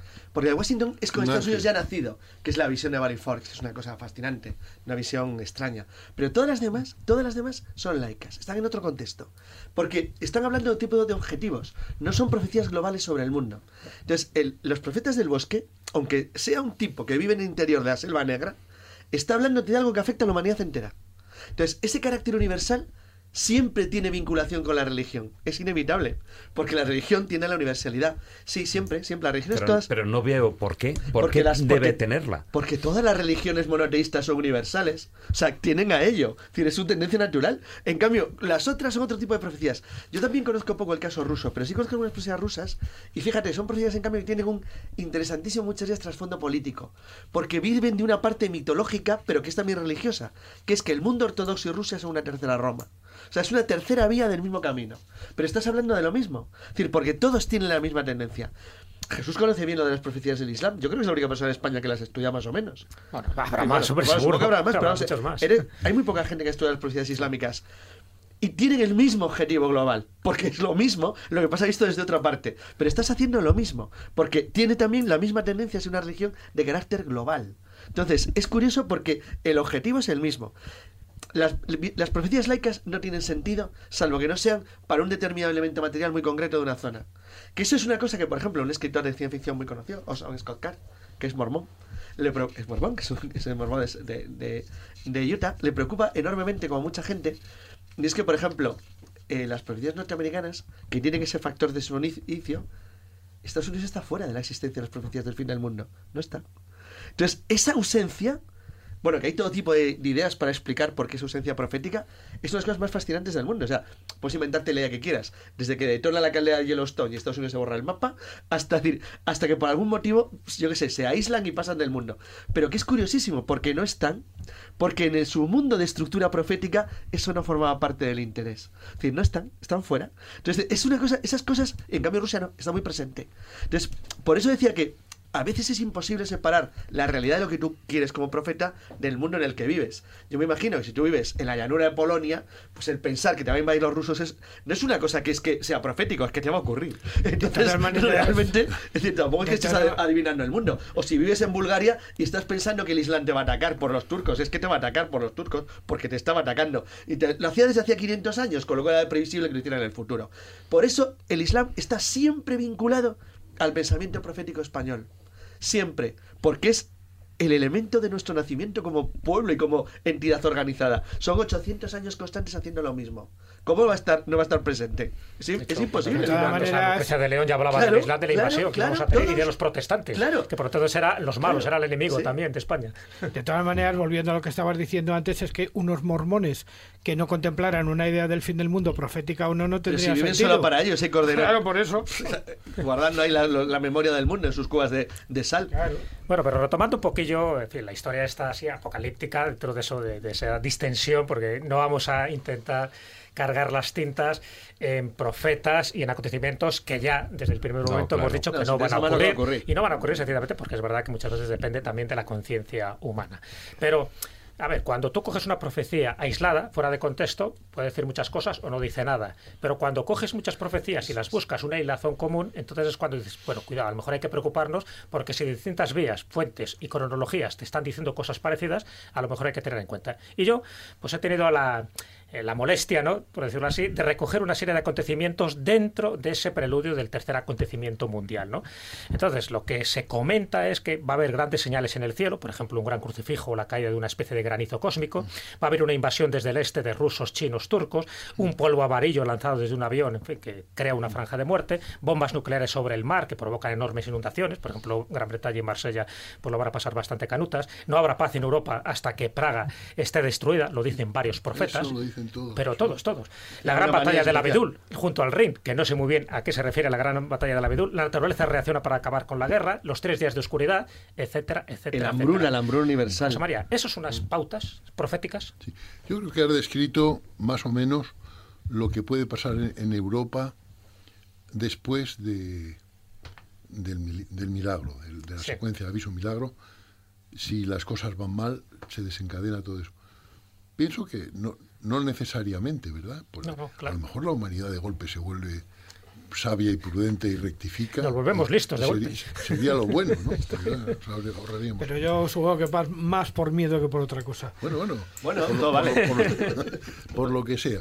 Mira, el, el, el último punto que has tocado ahí era el de los tres días de oscuridad. Sí, ¿no? exactamente. Esos Yo también coinciden muchos. Eso se hable, sí. Eso, el primero que, que habló fue una mística inglesa, Teresa Higginson. Y después el, el que mandó aviso a todo el mundo fue el padre Pío de Pietralcina, Sí.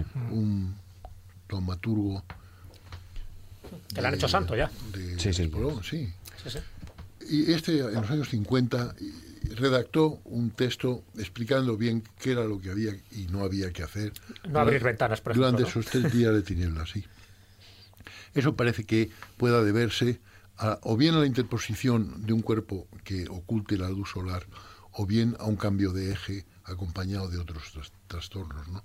o simplemente el polvo levantado por las explosiones atómicas, una, una lluvia radioactiva sin precipitar que esté colgada por ahí en la alta atmósfera y hasta que baje, pues estamos a oscuras. ¿no? El, si ha de ser necesario esto, yo creo que no. El, el futuro no está escrito. El futuro lo estamos escribiendo ahora, en cada uno de nuestros gestos. Eso, eh, el futuro es como una integral de, esos pequeños diferenciales que vamos añadiendo con, nuestra conducta. Eh, insisto en que la profecía avisa de lo que puede pasar, de lo, de lo malo que, puede pasar. De todas maneras, dentro de, de esos tres días de oscuridad, los, tal vez lo estamos viendo con una visión del siglo XIX o del siglo, hasta incluso del siglo XX, porque hoy en día tres días de oscuridad son tres días de apagón. Tres días de apagón que con tres días de apagón, digamos, de electricidad informático, por decir una Ya creas manera, un apocalipsis.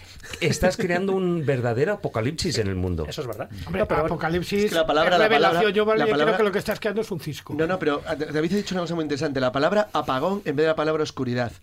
Un, un- un fenómeno, por ejemplo, de pulso electromagnético masivo que Claro. acabar con las comunicaciones, tipo el evento Harrington de 1859. ¿no? Un- Una mancha, una supermancha Sí, solar. sí, sí, el evento Harrington de 1859, es decir, eh, no, Harrington, me he equivocado el nombre, no pasó nada, pura y simplemente dañó a los telégrafos. No pasó nada porque, porque en 1859 el nivel de tecnología del mundo era poco, pero ese mismo efecto ahora mismo, ahora mismo nos haría polvo, totalmente, polvo, polvo, porque no funcionaría nada prácticamente. Y la palabra oscuridad puede ser un sinónimo de, de no funcionamiento, de apagón, como dice David. No, ojo, ojo. Cuando se habla de estas profecías, No habla exactamente solo de tres de oscuridad, sino tres días de oscuridad con una especie de nube, que a veces hablan de una nube roja, de un polvo amarillo, No, totalmente eh, tóxico. Una mancha solar. muere. ¿Eh? ¿Te parece? Sí, no, no, pero que no solo solo refiere que tú vas a estar oscuras y, bueno, oye, pues mira, eh, te tienes que iluminar con lo que puedas. No, no. Es una oscuridad provocada ¿Qué pasa por una serie de acontecimientos nefastos y eso es lo que hace que todos los profetas, incluido Irmayer, ¿no? Por ejemplo, ya en la primera del 59 ya hablaba de que no abréis ventanas, taparlas con papel negro, eh, no respiréis, porque aquel que respire este polvo va a tener compulsiones y va a morir. Es decir, algo hay en el ambiente que durante 72 horas va a provocar una muerte generalizada.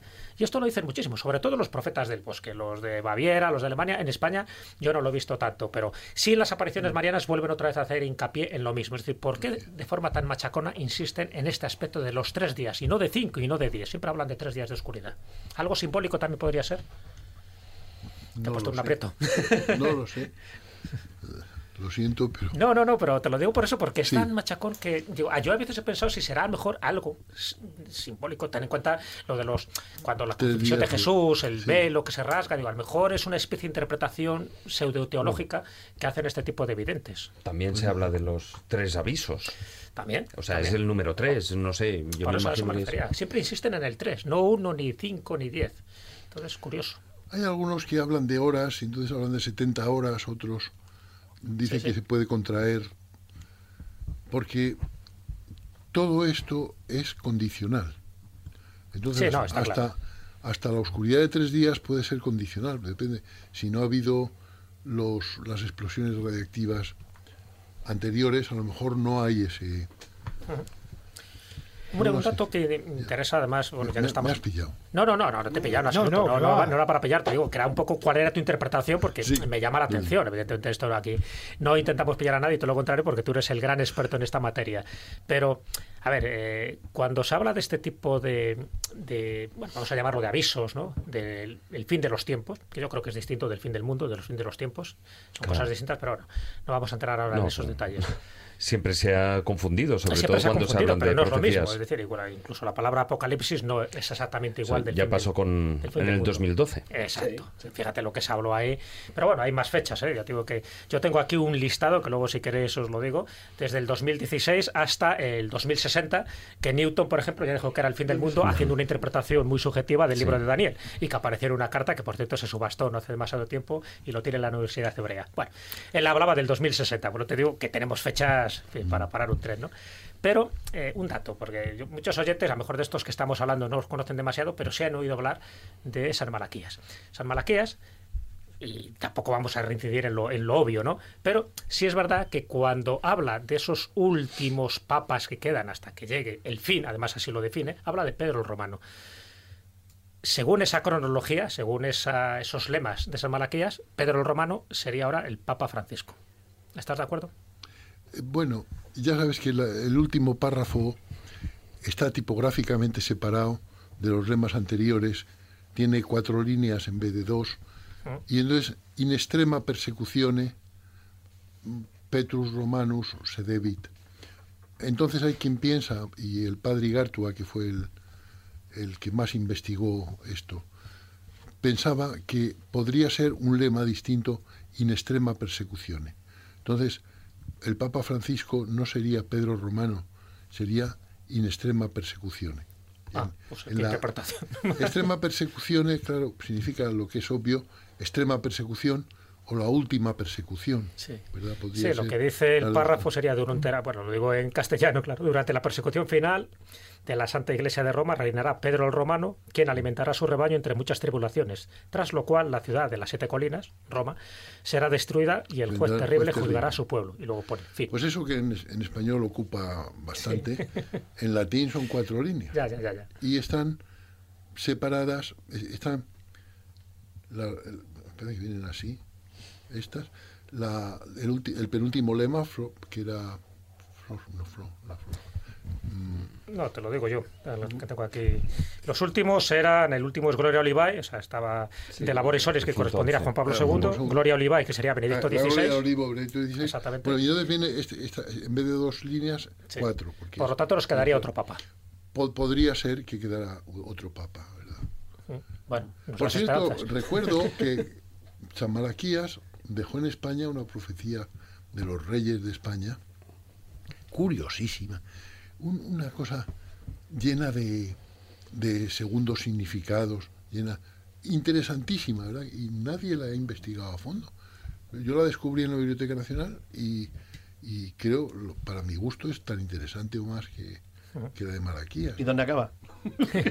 Pues ha acabado ya, porque ya. sí, habla, acaba- ha- habla de un Enrique, el último monarca del que habla es un, un Enrique muy bueno.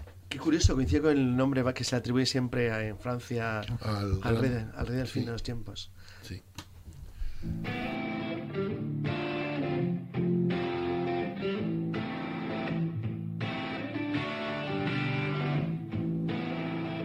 If she's gone away like a warm summer's day, I just don't wanna know. The women they will run and the dark days will come. Like mama did tell me so. But it's not the right day to change my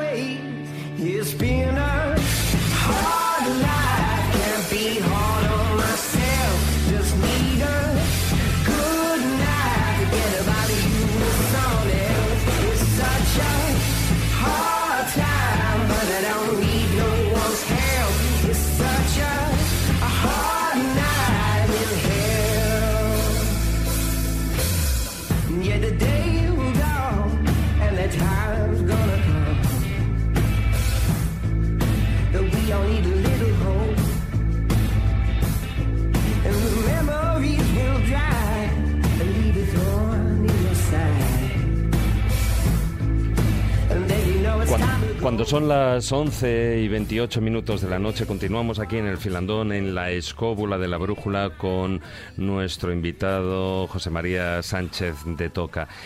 A mí ya me gustaría ir concretando, por ejemplo, con cosas que tienen supuestamente que venir, es decir, cosas que están pues mm, según están o escritas, bueno, que andan por ahí ya incluso hasta rodando por internet, algunas de ellas, no todas, porque como bien estamos apuntando en, eh, en el libro, por ejemplo, Los profetas del bosque, hay muchas cosas que tienen que acontecer, pero no aparecen por nombres, muchas de ellas son anónimas. ¿Cuáles de, de esas profecías podrían ser las más drásticas cada hora al siglo XXI? Drásticas, las Bueno. más... Pues yo creo que la más drástica es la que atribuyen a Juan XXIII. En los años 76 se, se publicó en España, eh, publicó en Italia y después un libro llamado Las profecías de Juan XXIII, que Pier Carpi, un dibujante de tebeos italiano, atribuía a- a este papa que acaba de fallecer y ponía en bastardilla las palabras del papa y en recta las suyas. No sé si son los nombres exactos, pero entonces de, aquellas cosas que se decían en, en 1976 han pasado o se han sabido cosas que Pierre Carpi no podía saber en el año 76, a saber. En la tierra antigua se da descubierta la tumba del primer emperador. O sea, esto es el primer emperador de China. Neva, 77 años, de la primera sangre que se heló en sus aguas hasta la última sangre, la de la libertad. Dos nombres casi iguales, dos muertes y luego el triunfo de la vida. 76 y 17 es 84 o 94, ¿no? Sí, 94. Final de y los dos nombres casi iguales, uno es Rasputín y el otro pues suena mucho también. Nos ha ocurrido, qué curioso, es verdad. Cuando se divide el Islam y los hijos de Mahoma luchen contra los hijos de Fátima, o sea, esta puede ser la guerra Irán, Irán-Irak Sí. de los años 80, Ujú. o puede ser lo que está pasando ahora, donde suníes y chiíes están, están matando. Bueno, entonces hay cosas en este libro de las profecías de Juan 23 que no podía saber el, el editor Pierre Carpi. Sí. Dicho esto, para darle cierta credibilidad a, a este libro por lo demás, que suena descabellado, porque supone que Juan XXIII habría entrado en una logia de iniciados. Sí, es verdad, en Turquía, ¿no? Cuando él estaba de prelado allí. Sí, sí, Y de todas formas, este, eh, si no recuerdo mal, eh, él cuestionaba o ponía una fecha, una fecha que era el 2033 como fecha drástica. Esa- ahí, ahí, me, ha- me has llevado donde. Será un juicio benévolo 20 siglos más la edad del Salvador. Amén. Esta es el- Sí. la conclusión que al parecer hacía Ajá. Juan 23. 20 siglos más la edad del Salvador. Claro, el Salvador, 33 años, pero el Salvador no nació el año 1 de nuestra era. No, Claro. Nació el año menos, menos 7. Siete. El 7 antes de Cristo. Ujú. O sea, Que no tenía 33 años cuando lo tenía crucifican. 26. o sea, es- Así que en el hace 2033 no 2000 llega. No es 2033, es 2026. ¿no? Claro. Pero eh, eh, lo curioso es que este 2026 coincide con lo- la afirmación del padre Gregorio Findelen, que el año 46, en una entrevista, el padre Gregorio Findelen era un hombre notable, y a bote pronto, en una entrevista, dijo, al mundo se le han dado 80 años más de vida. Mm. ¿Qué sentido tiene la palabra mundo? No tiene por qué ser Sí. la tierra, puede, eh, puede ser mundo en el sentido en que decían los, los ascetas antiguos, ¿verdad? El mundo es lo que te rodea. A, a este mundo, a esta forma de, de vida, le quedan 80 años, dijo. Como lo dijo en el año 46, pues eso es el 2026. Sí, mira, que casi se acerca un poco a lo del paso del Apophis. Sabes que hay un asteroide por ahí que dice que va a pasar en el Apophis 2029 2029. y que puede no generar un fin del mundo, pero bueno, sí a ciertas anomalías eh, magnéticas y también geológicas. estos asteroides que han pasado hace poco Sí, han pasado sin aviso. No, no estaban calculados, ni conocidos, ni nada. De golpe, 17 horas antes, se enteran de que un pedrusco viene a toda velocidad contra nosotros o cerca de nosotros, Sí. y hasta ahora están pasando más allá de la Luna, pero la, la pesadilla. sí. Es una especie de carrera contra el reloj. Si la tecnología nos permitirá llegar a tiempo, ¿verdad? Lo que estamos aprendiendo muchísimo de astronomía en, en estos últimos años, que hay sondas y telescopios en, en órbita o, o de viaje, lo que hemos aprendido mucho sobre el universo, que no teníamos ni idea, que ahora ya empezamos a tener otro punto de observación, ¿no? Bueno, de hecho están catalogados esos asteroides más o menos cercanos a la Tierra, más que tienen menos, claro. claro, los que tienen menos de un kilómetro son dañinos, pero no son mortales de necesidad. Los que tienen más de un kilómetro de, de diámetro arrasan la Tierra directamente. O sea que, y estamos hablando solo de un kilómetro, o sea que si caen de más de más diámetro, Allí matan. estaríamos hablando de, digamos, de una gran catástrofe cósmica. Pero también hay otros que además sitúan, yo creo que todas, eh, menos la de Newton, yo creo que todas están entre, en esa franja entre el 2020 y 2030. A ver, David, están David, todas David, las... las profecías no tienen por qué ser absolutas, es decir, no son conceptos absolutos. Es decir, un fenómeno de desequilibrio puede producir que salte alguno de los elementos inestables. Voy a poner un ejemplo, una tontería, no, no tiene nada que ver. Imagina que Tunguska se repite, pero en vez de ser en la, la taiga siberiana es en Moscú. Un desequilibrio sobre Rusia afecta necesariamente al resto del mundo, aunque no pase nada en el resto del mundo. Porque, decir, porque el problema es que desequilibra el resto de los elementos de la cadena. Entonces, eso es a lo que probablemente se refieren. Es decir, un fenómeno cósmico no tiene que ser destructivo para destruir. Es decir, para que corri- corrija, decir, o, genere el que continúe toda la línea de elementos. Porque te desequilibra un uno de los puntos. O al revés, cualquier, cualquier, tipo de, cualquier tipo de circunstancia que te afecte a un bloque, afecta rápidamente al resto del mundo. El- una llamarada solar, Claro. como la que hubo el año pasado, deja las guías de misiles Sí, ciegas, las dejas sí, tontas, sí, los satélites que... Porque Claro. las comunicaciones, de- nos creemos que van por satélite, las comunicaciones van todas por tierra. Alguna irá por satélite de Motorola, o- pero las demás va- van, por tierra, lo normal es que vayan por tierra. Pero lo que estaba en órbita son las guías de misiles, son las referencias que tienen los misiles cuando salen.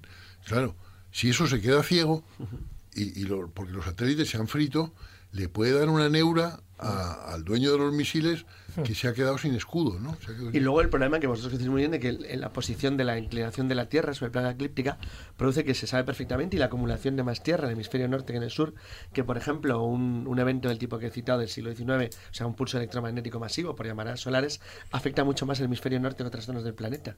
Lo cual también generaría a su vez un desequilibrio político integral. Es decir, es que cada uno de los elementos aunque afecte solamente una parte y no sea destructivo, te puede generar toda una cadena de acontecimientos que te ve igual al cumplimiento del resto de las profecías que van declarando los profetas, eh, eh, por ejemplo, el bosque insistentemente de una y otra manera. Hombre, acordaros eh, un docudrama que hubo no hace demasiados años en la BBC donde hablaba de cinco escenarios posibles apocalípticos. O sea, decía, si llega el fin del mundo, ¿por qué vía puede llegar el fin del mundo? Y no hablaban de, la- de estos de los videntes o de los profetas y tal, sino hablaban de condiciones más o menos factibles para que se produzca una gran hecatombe. Y de las cinco, de las cinco posibilidades, los cinco escenarios de ese fin del mundo o día del juicio final, uno era un mega tsunami, que lo arrase Claro. todo, un choque de un asteroide, evidentemente más de, de ese kilómetro de diámetro, una pandemia mundial que nos podía arrasar, la erupción del volcán Cumbre Vieja, el de la isla de La Palma, curioso, fíjate, hablan, no hablan de Yellowstone, sino No hablan de Yellowstone, que es curioso, que, sé que, tiene- para mí que tiene más pinta Yellowstone que más Cumbre pinta, Vieja. bueno. Sí, pero el Cumbre Vieja tiene unas características también de, de esa implosión que generaría un gran tsunami, ¿no?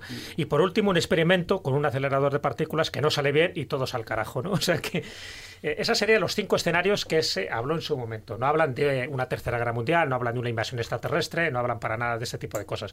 Que en parte sí que coincide un poco con estos profetas del bosque y con la mayoría de los vaticinios. Porque normalmente hablan de dos cosas, ¿no? Si no recuerdo mal. Hablan como de dos escenarios. Por una parte, un conflicto bélico y posiblemente nuclear.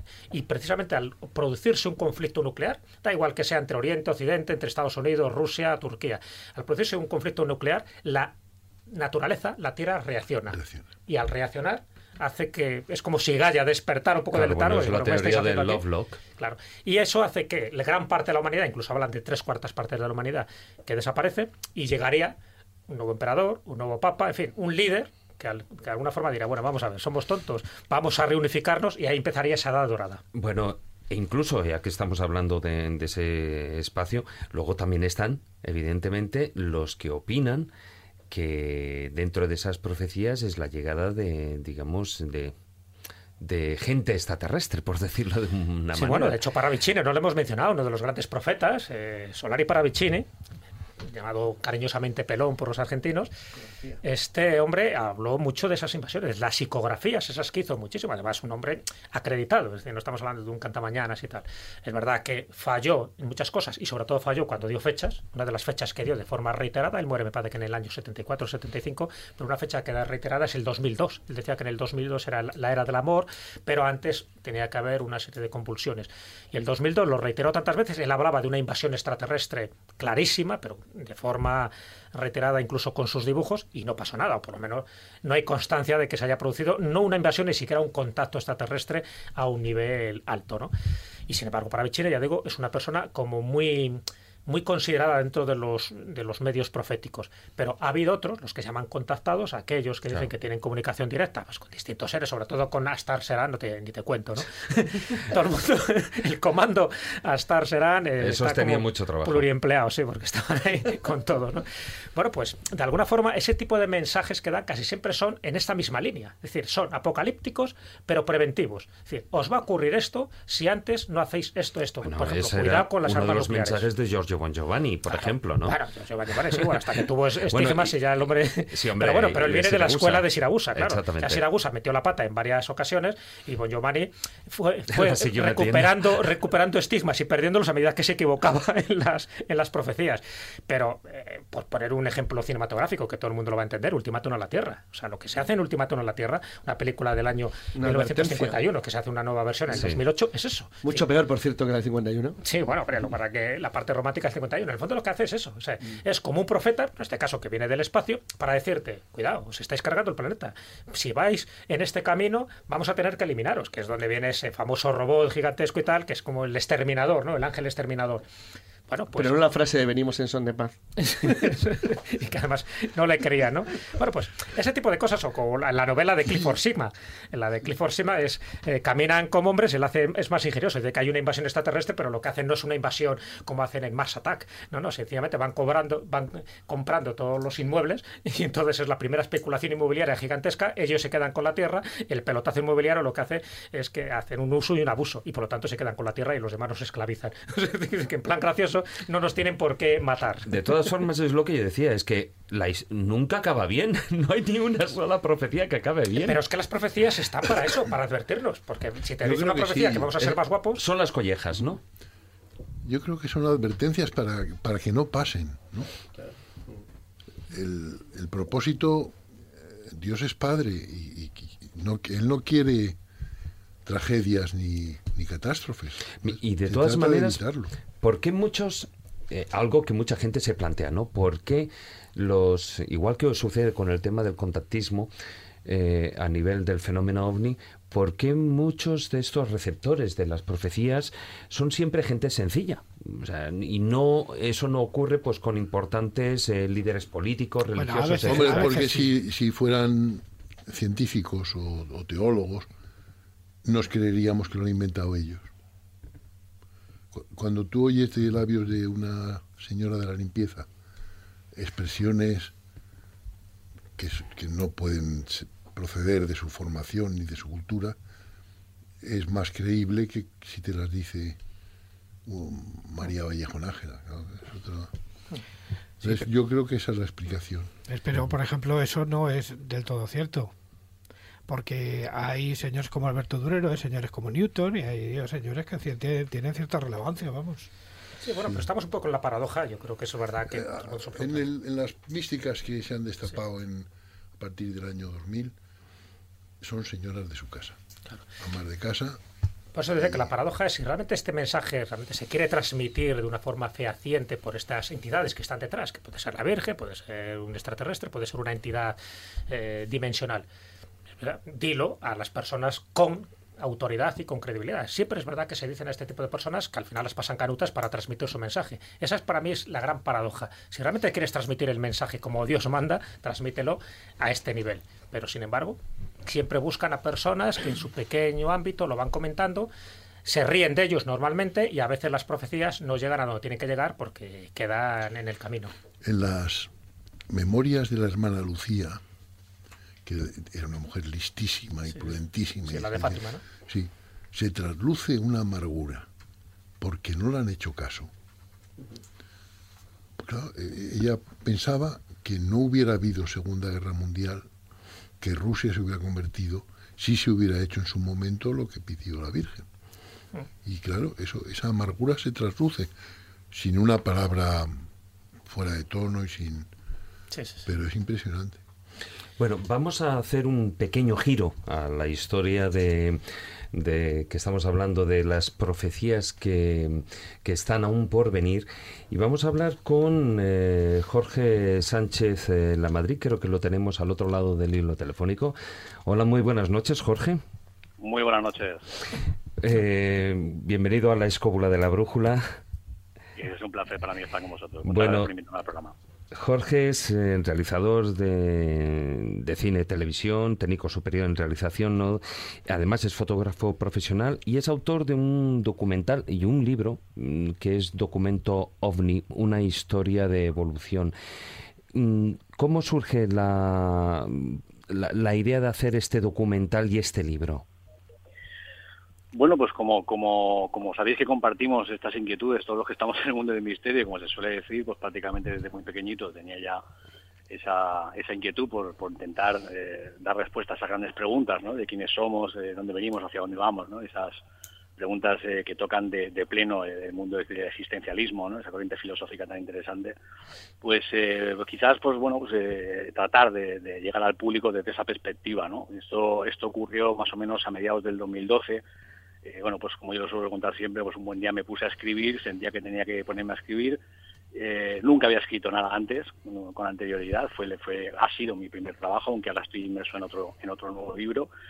Y bueno, y para cuando me di cuenta, pues, eh, pues el libro estuvo terminado, el libro salió a la venta por autopublicación, en autoedición, porque bueno, pues eh, a la, a entendido de que no soy ningún Vázquez Figueroa, ni muchísimo menos, pues eh, bueno, pues el mundo editorial está muy difícil, digo, entendía que tampoco era nadie para, para llegar a ninguna editorial. Y bueno, pues eh, el poquito dinero que tenía por aquel entonces lo destiné a, a este a este empeño. Ujú. y eh, para mi sorpresa pues el libro la verdad es que gustó mucho. Eh, era yo mismo el que se, se, tra- se dedicaba a distribuirlo a las personas que querían adquirirlo. Y bueno como yo suelo decir también siempre pues eh, a cabo de un tiempo poquito tiempo poquitos meses después fui un osado porque me, me planteé presentando un concurso literario a nivel nacional eh, con ediciones oblicuas de Alfonso Trinidad mi editor eh, y bueno, y de nuevo la sorpresa, pues quedé finalista en el concurso junto con mi compañera editorial, Mago Martínez.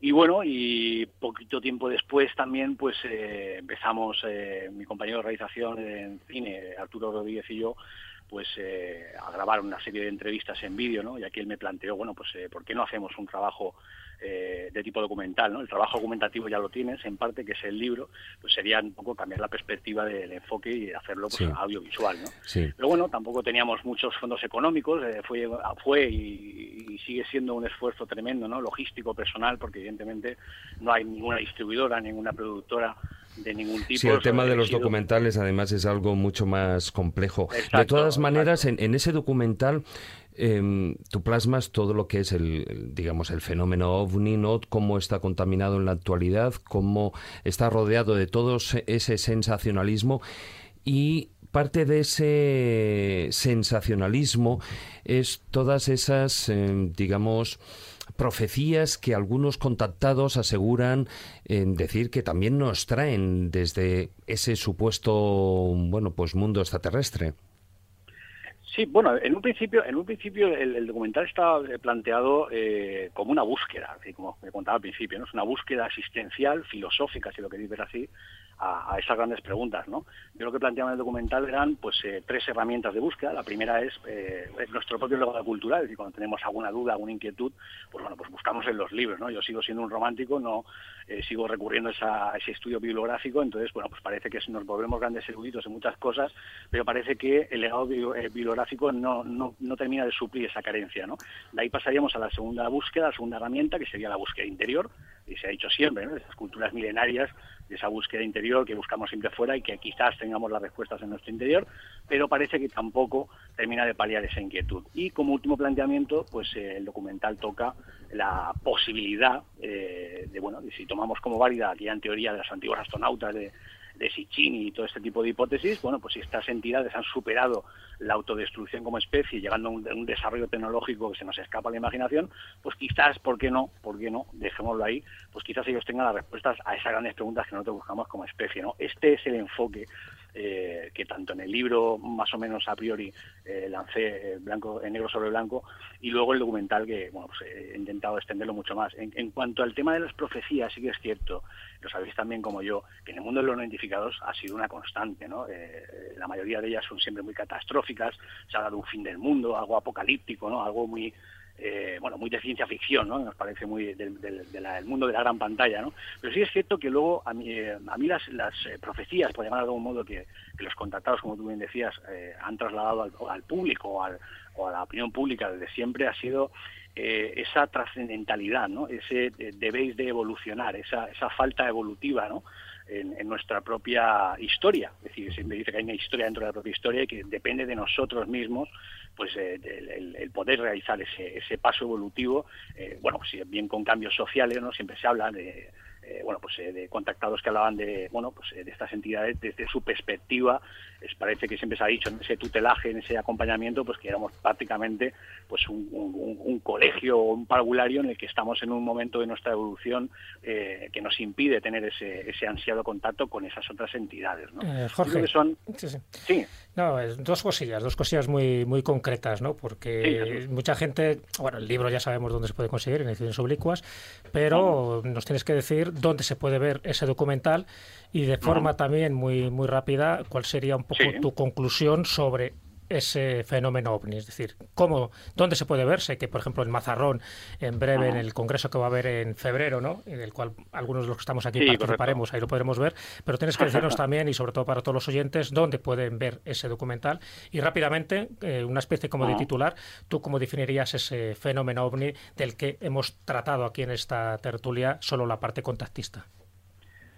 Bueno, pues muy brevemente. Yo creo que el fenómeno OVNI, como decía el compañero Frank Contreras, con el que estuve en la famosa Noche Maya, 21 de diciembre del 2012, junto a Miguel Blanco en Radio Nacional de España, en la Casa de la Radio, pues es eh, algo irritante, algo apasionante, pero yo creo que se, se suele decir el gran misterio de, nuestra historia, ¿no? De lo que nadie a día de hoy puede poner la mano en el fuego en, en, en cuanto a, a darle un, una resolución a, a, a, qué nos enfrentamos, ¿no? no lo sabemos, ¿no? lo que sí que sabemos es que es una realidad que se nos escapa nuestro entendimiento. Por suerte la ciencia hoy en día va apoyando cada vez más con el tema de los exoplanetas y la exploración espacial todo este tipo de enfoques, pero, pero yo creo que, que, que dentro de, esa, de ese tedio, ¿no? de, ese, de, ese, de esa temática de los identificados, yo creo que, que, yo siempre digo que el propio fenómeno eh, te va eh, te va te va machacando mucho más la capacidad de autoasombro no siempre se dice que el propio fenómeno se va reinventando a cada día eh, como decíamos no pasamos de, obje, de, objetos de chapa y perno como decía Salvador Freixedo a objetos eh, físicos luego encuentros cercanos con los supuestos tripulantes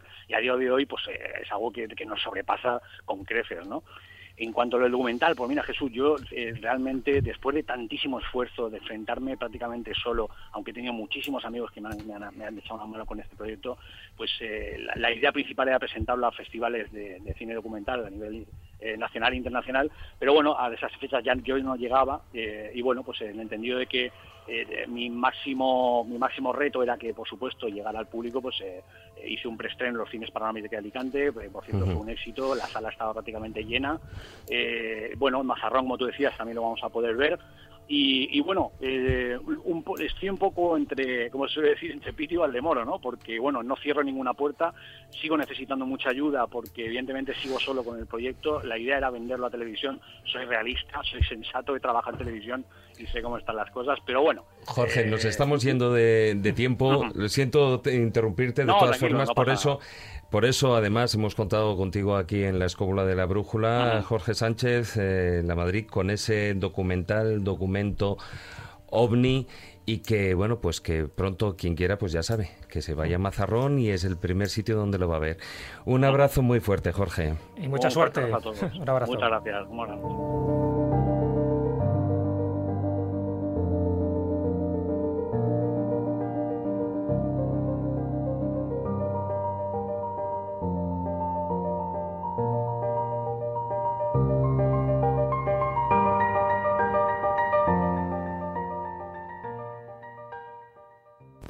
Radio 4G FM. El 22 de diciembre, tú decides. Puedes comprar el especial de Navidad de la UIF y ayudar a muchas personas con discapacidad. O puedes hacerlo de siempre.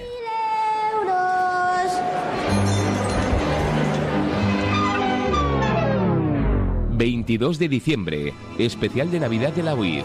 ...por solo 2 euros... ...la decisión es tuya...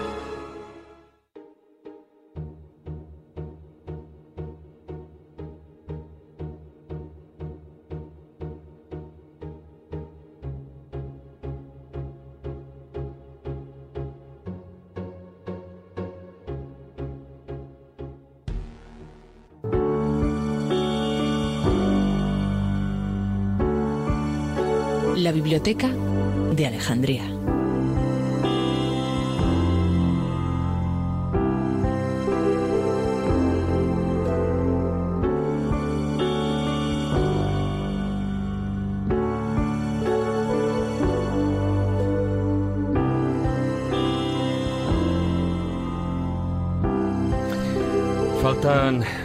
Pues cinco minutos para terminar el programa. Nos hemos ido de madre con el tiempo. Muy buenas noches. Tenemos al otro lado del hilo telefónico a Miguel Pedrero.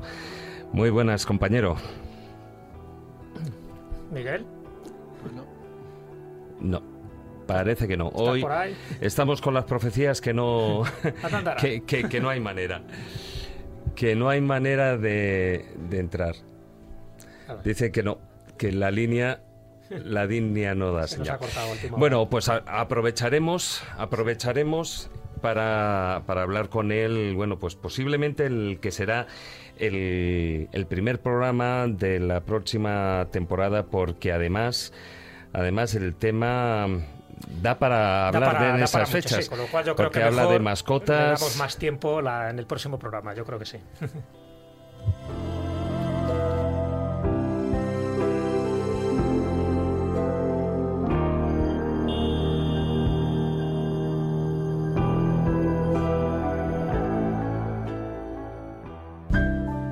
La escóbula de la brújula.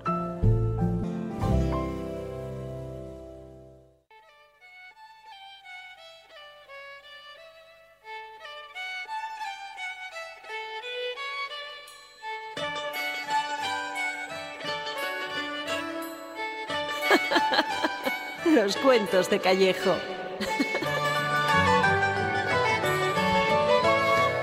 Bueno, Jesús, tantas profecías nefastas, al final acaba pasando lo que acaba pasando, que la línea telefónica nos deja ahí Bueno, tirados. Pedirle las disculpas a, a nuestro compañero Miguel. Sí, por- pero bueno, por, le tendremos, le es- tendremos en el primer tendremos en programa breve, del año. sí. Por supuesto, y además yo creo que es un tema, es cierto que el de su libro, que lo recordamos, Nos vemos en el cielo, manifestaciones después de la vida de nuestras mascotas, yo creo que se merece más de los cinco minutos, ¿no? Que al final el tiempo apocalíptico nos había otorgado. Así que Ujú. Miguel Pedrero seguro que nos disculpará y además eh, los problemas de la técnica, ya lo sabes. Ujú. Pero bueno, es verdad que vamos a terminar con un pequeño cuentecito. Es, evidentemente, esperemos que no sea demasiado apocalíptico, ¿no? Yo creo que ya tenemos los eh, corazones bastante encogidos y no sería Pues Así que rescatamos, si quieres, a un viejo personaje. Nasrudin, nuestro querido amigo Nasrudin. Pues vamos, vamos a escucharlo. Bueno, ya sabes que Narudin era ese personaje emblemático de la antigua Turquía que aparece en muchos cuentos sufis y sobre todo, pues eso, para darnos un tipo de enseñanza. Transmite sus mensajes de manera sencilla para ser comprendida por el común de la gente. Y uno de estos cuentecitos que se ha transmitido por la tradición oral le preguntan a Narudin, oye, Mulá, ¿cuándo llegará el fin del mundo? Dice, ¿cuál fin del mundo? ¿Qué quieres decir? Es que hay más fines del mundo. Dice, claro, hay dos. Está el fin del mundo mayor y el fin del mundo menor. Dice, explícate. Dice, el fin del mundo menor es si se muere mi esposa, el fin del mundo mayor es si me muero yo.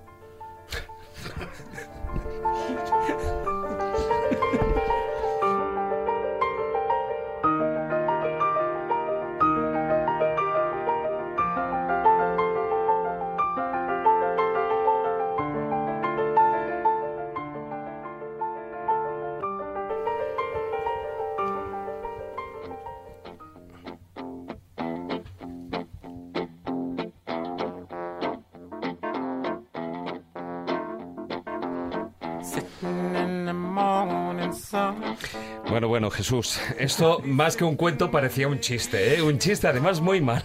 No, es de Narrudé, pero ya tiene su pequeña Tiene su filosofía, como te puedes imaginar. Tiene su enjundia, sí. Hemos hablado de muchos de fin del mundo, pero cada uno que se muere y cada día se están muriendo miles y miles de personas, para ellos es el fin del mundo. Ten en cuenta lo que decía la OSE, que lo que para la oruga es el fin del mundo, para el resto del mundo es una mariposa. Bueno, pues hoy se nos ha escapado el tiempo de las manos como si fuera agua. Y bueno, pues muchas gracias, don José María Sánchez de Toca, por haber estado con nosotros hablando de todo el tema de los libros y de esas profecías. Me ha encantado. Muy buenas noches, don Carlos. Aquí sentado en la bahía. Sí, en la bahía y ya casi durmiéndote. Muy buenas noches, maese. Profetizo que me voy a dormir. Sí, ¿no? Muy buenas noches, Jesús. Hasta la próxima semana con programa especial. Con programa especial, desde luego que sí.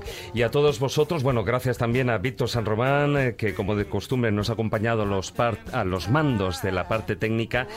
Y a todos vosotros, queridos escubuleros, agradeceros una semana más vuestra compañía durante estas dos horas de programa. Solo me queda recordaros, pues eso, nuestra página web, laescóbula.com, y nuestra presencia en las redes sociales. En Facebook, la página oficial La Escóbula de la Brújula, y en Twitter, nuestro perfil es arroba escobuleros. Y acordaros, la próxima semana, un programón especial. Muy buenas noches, amigos.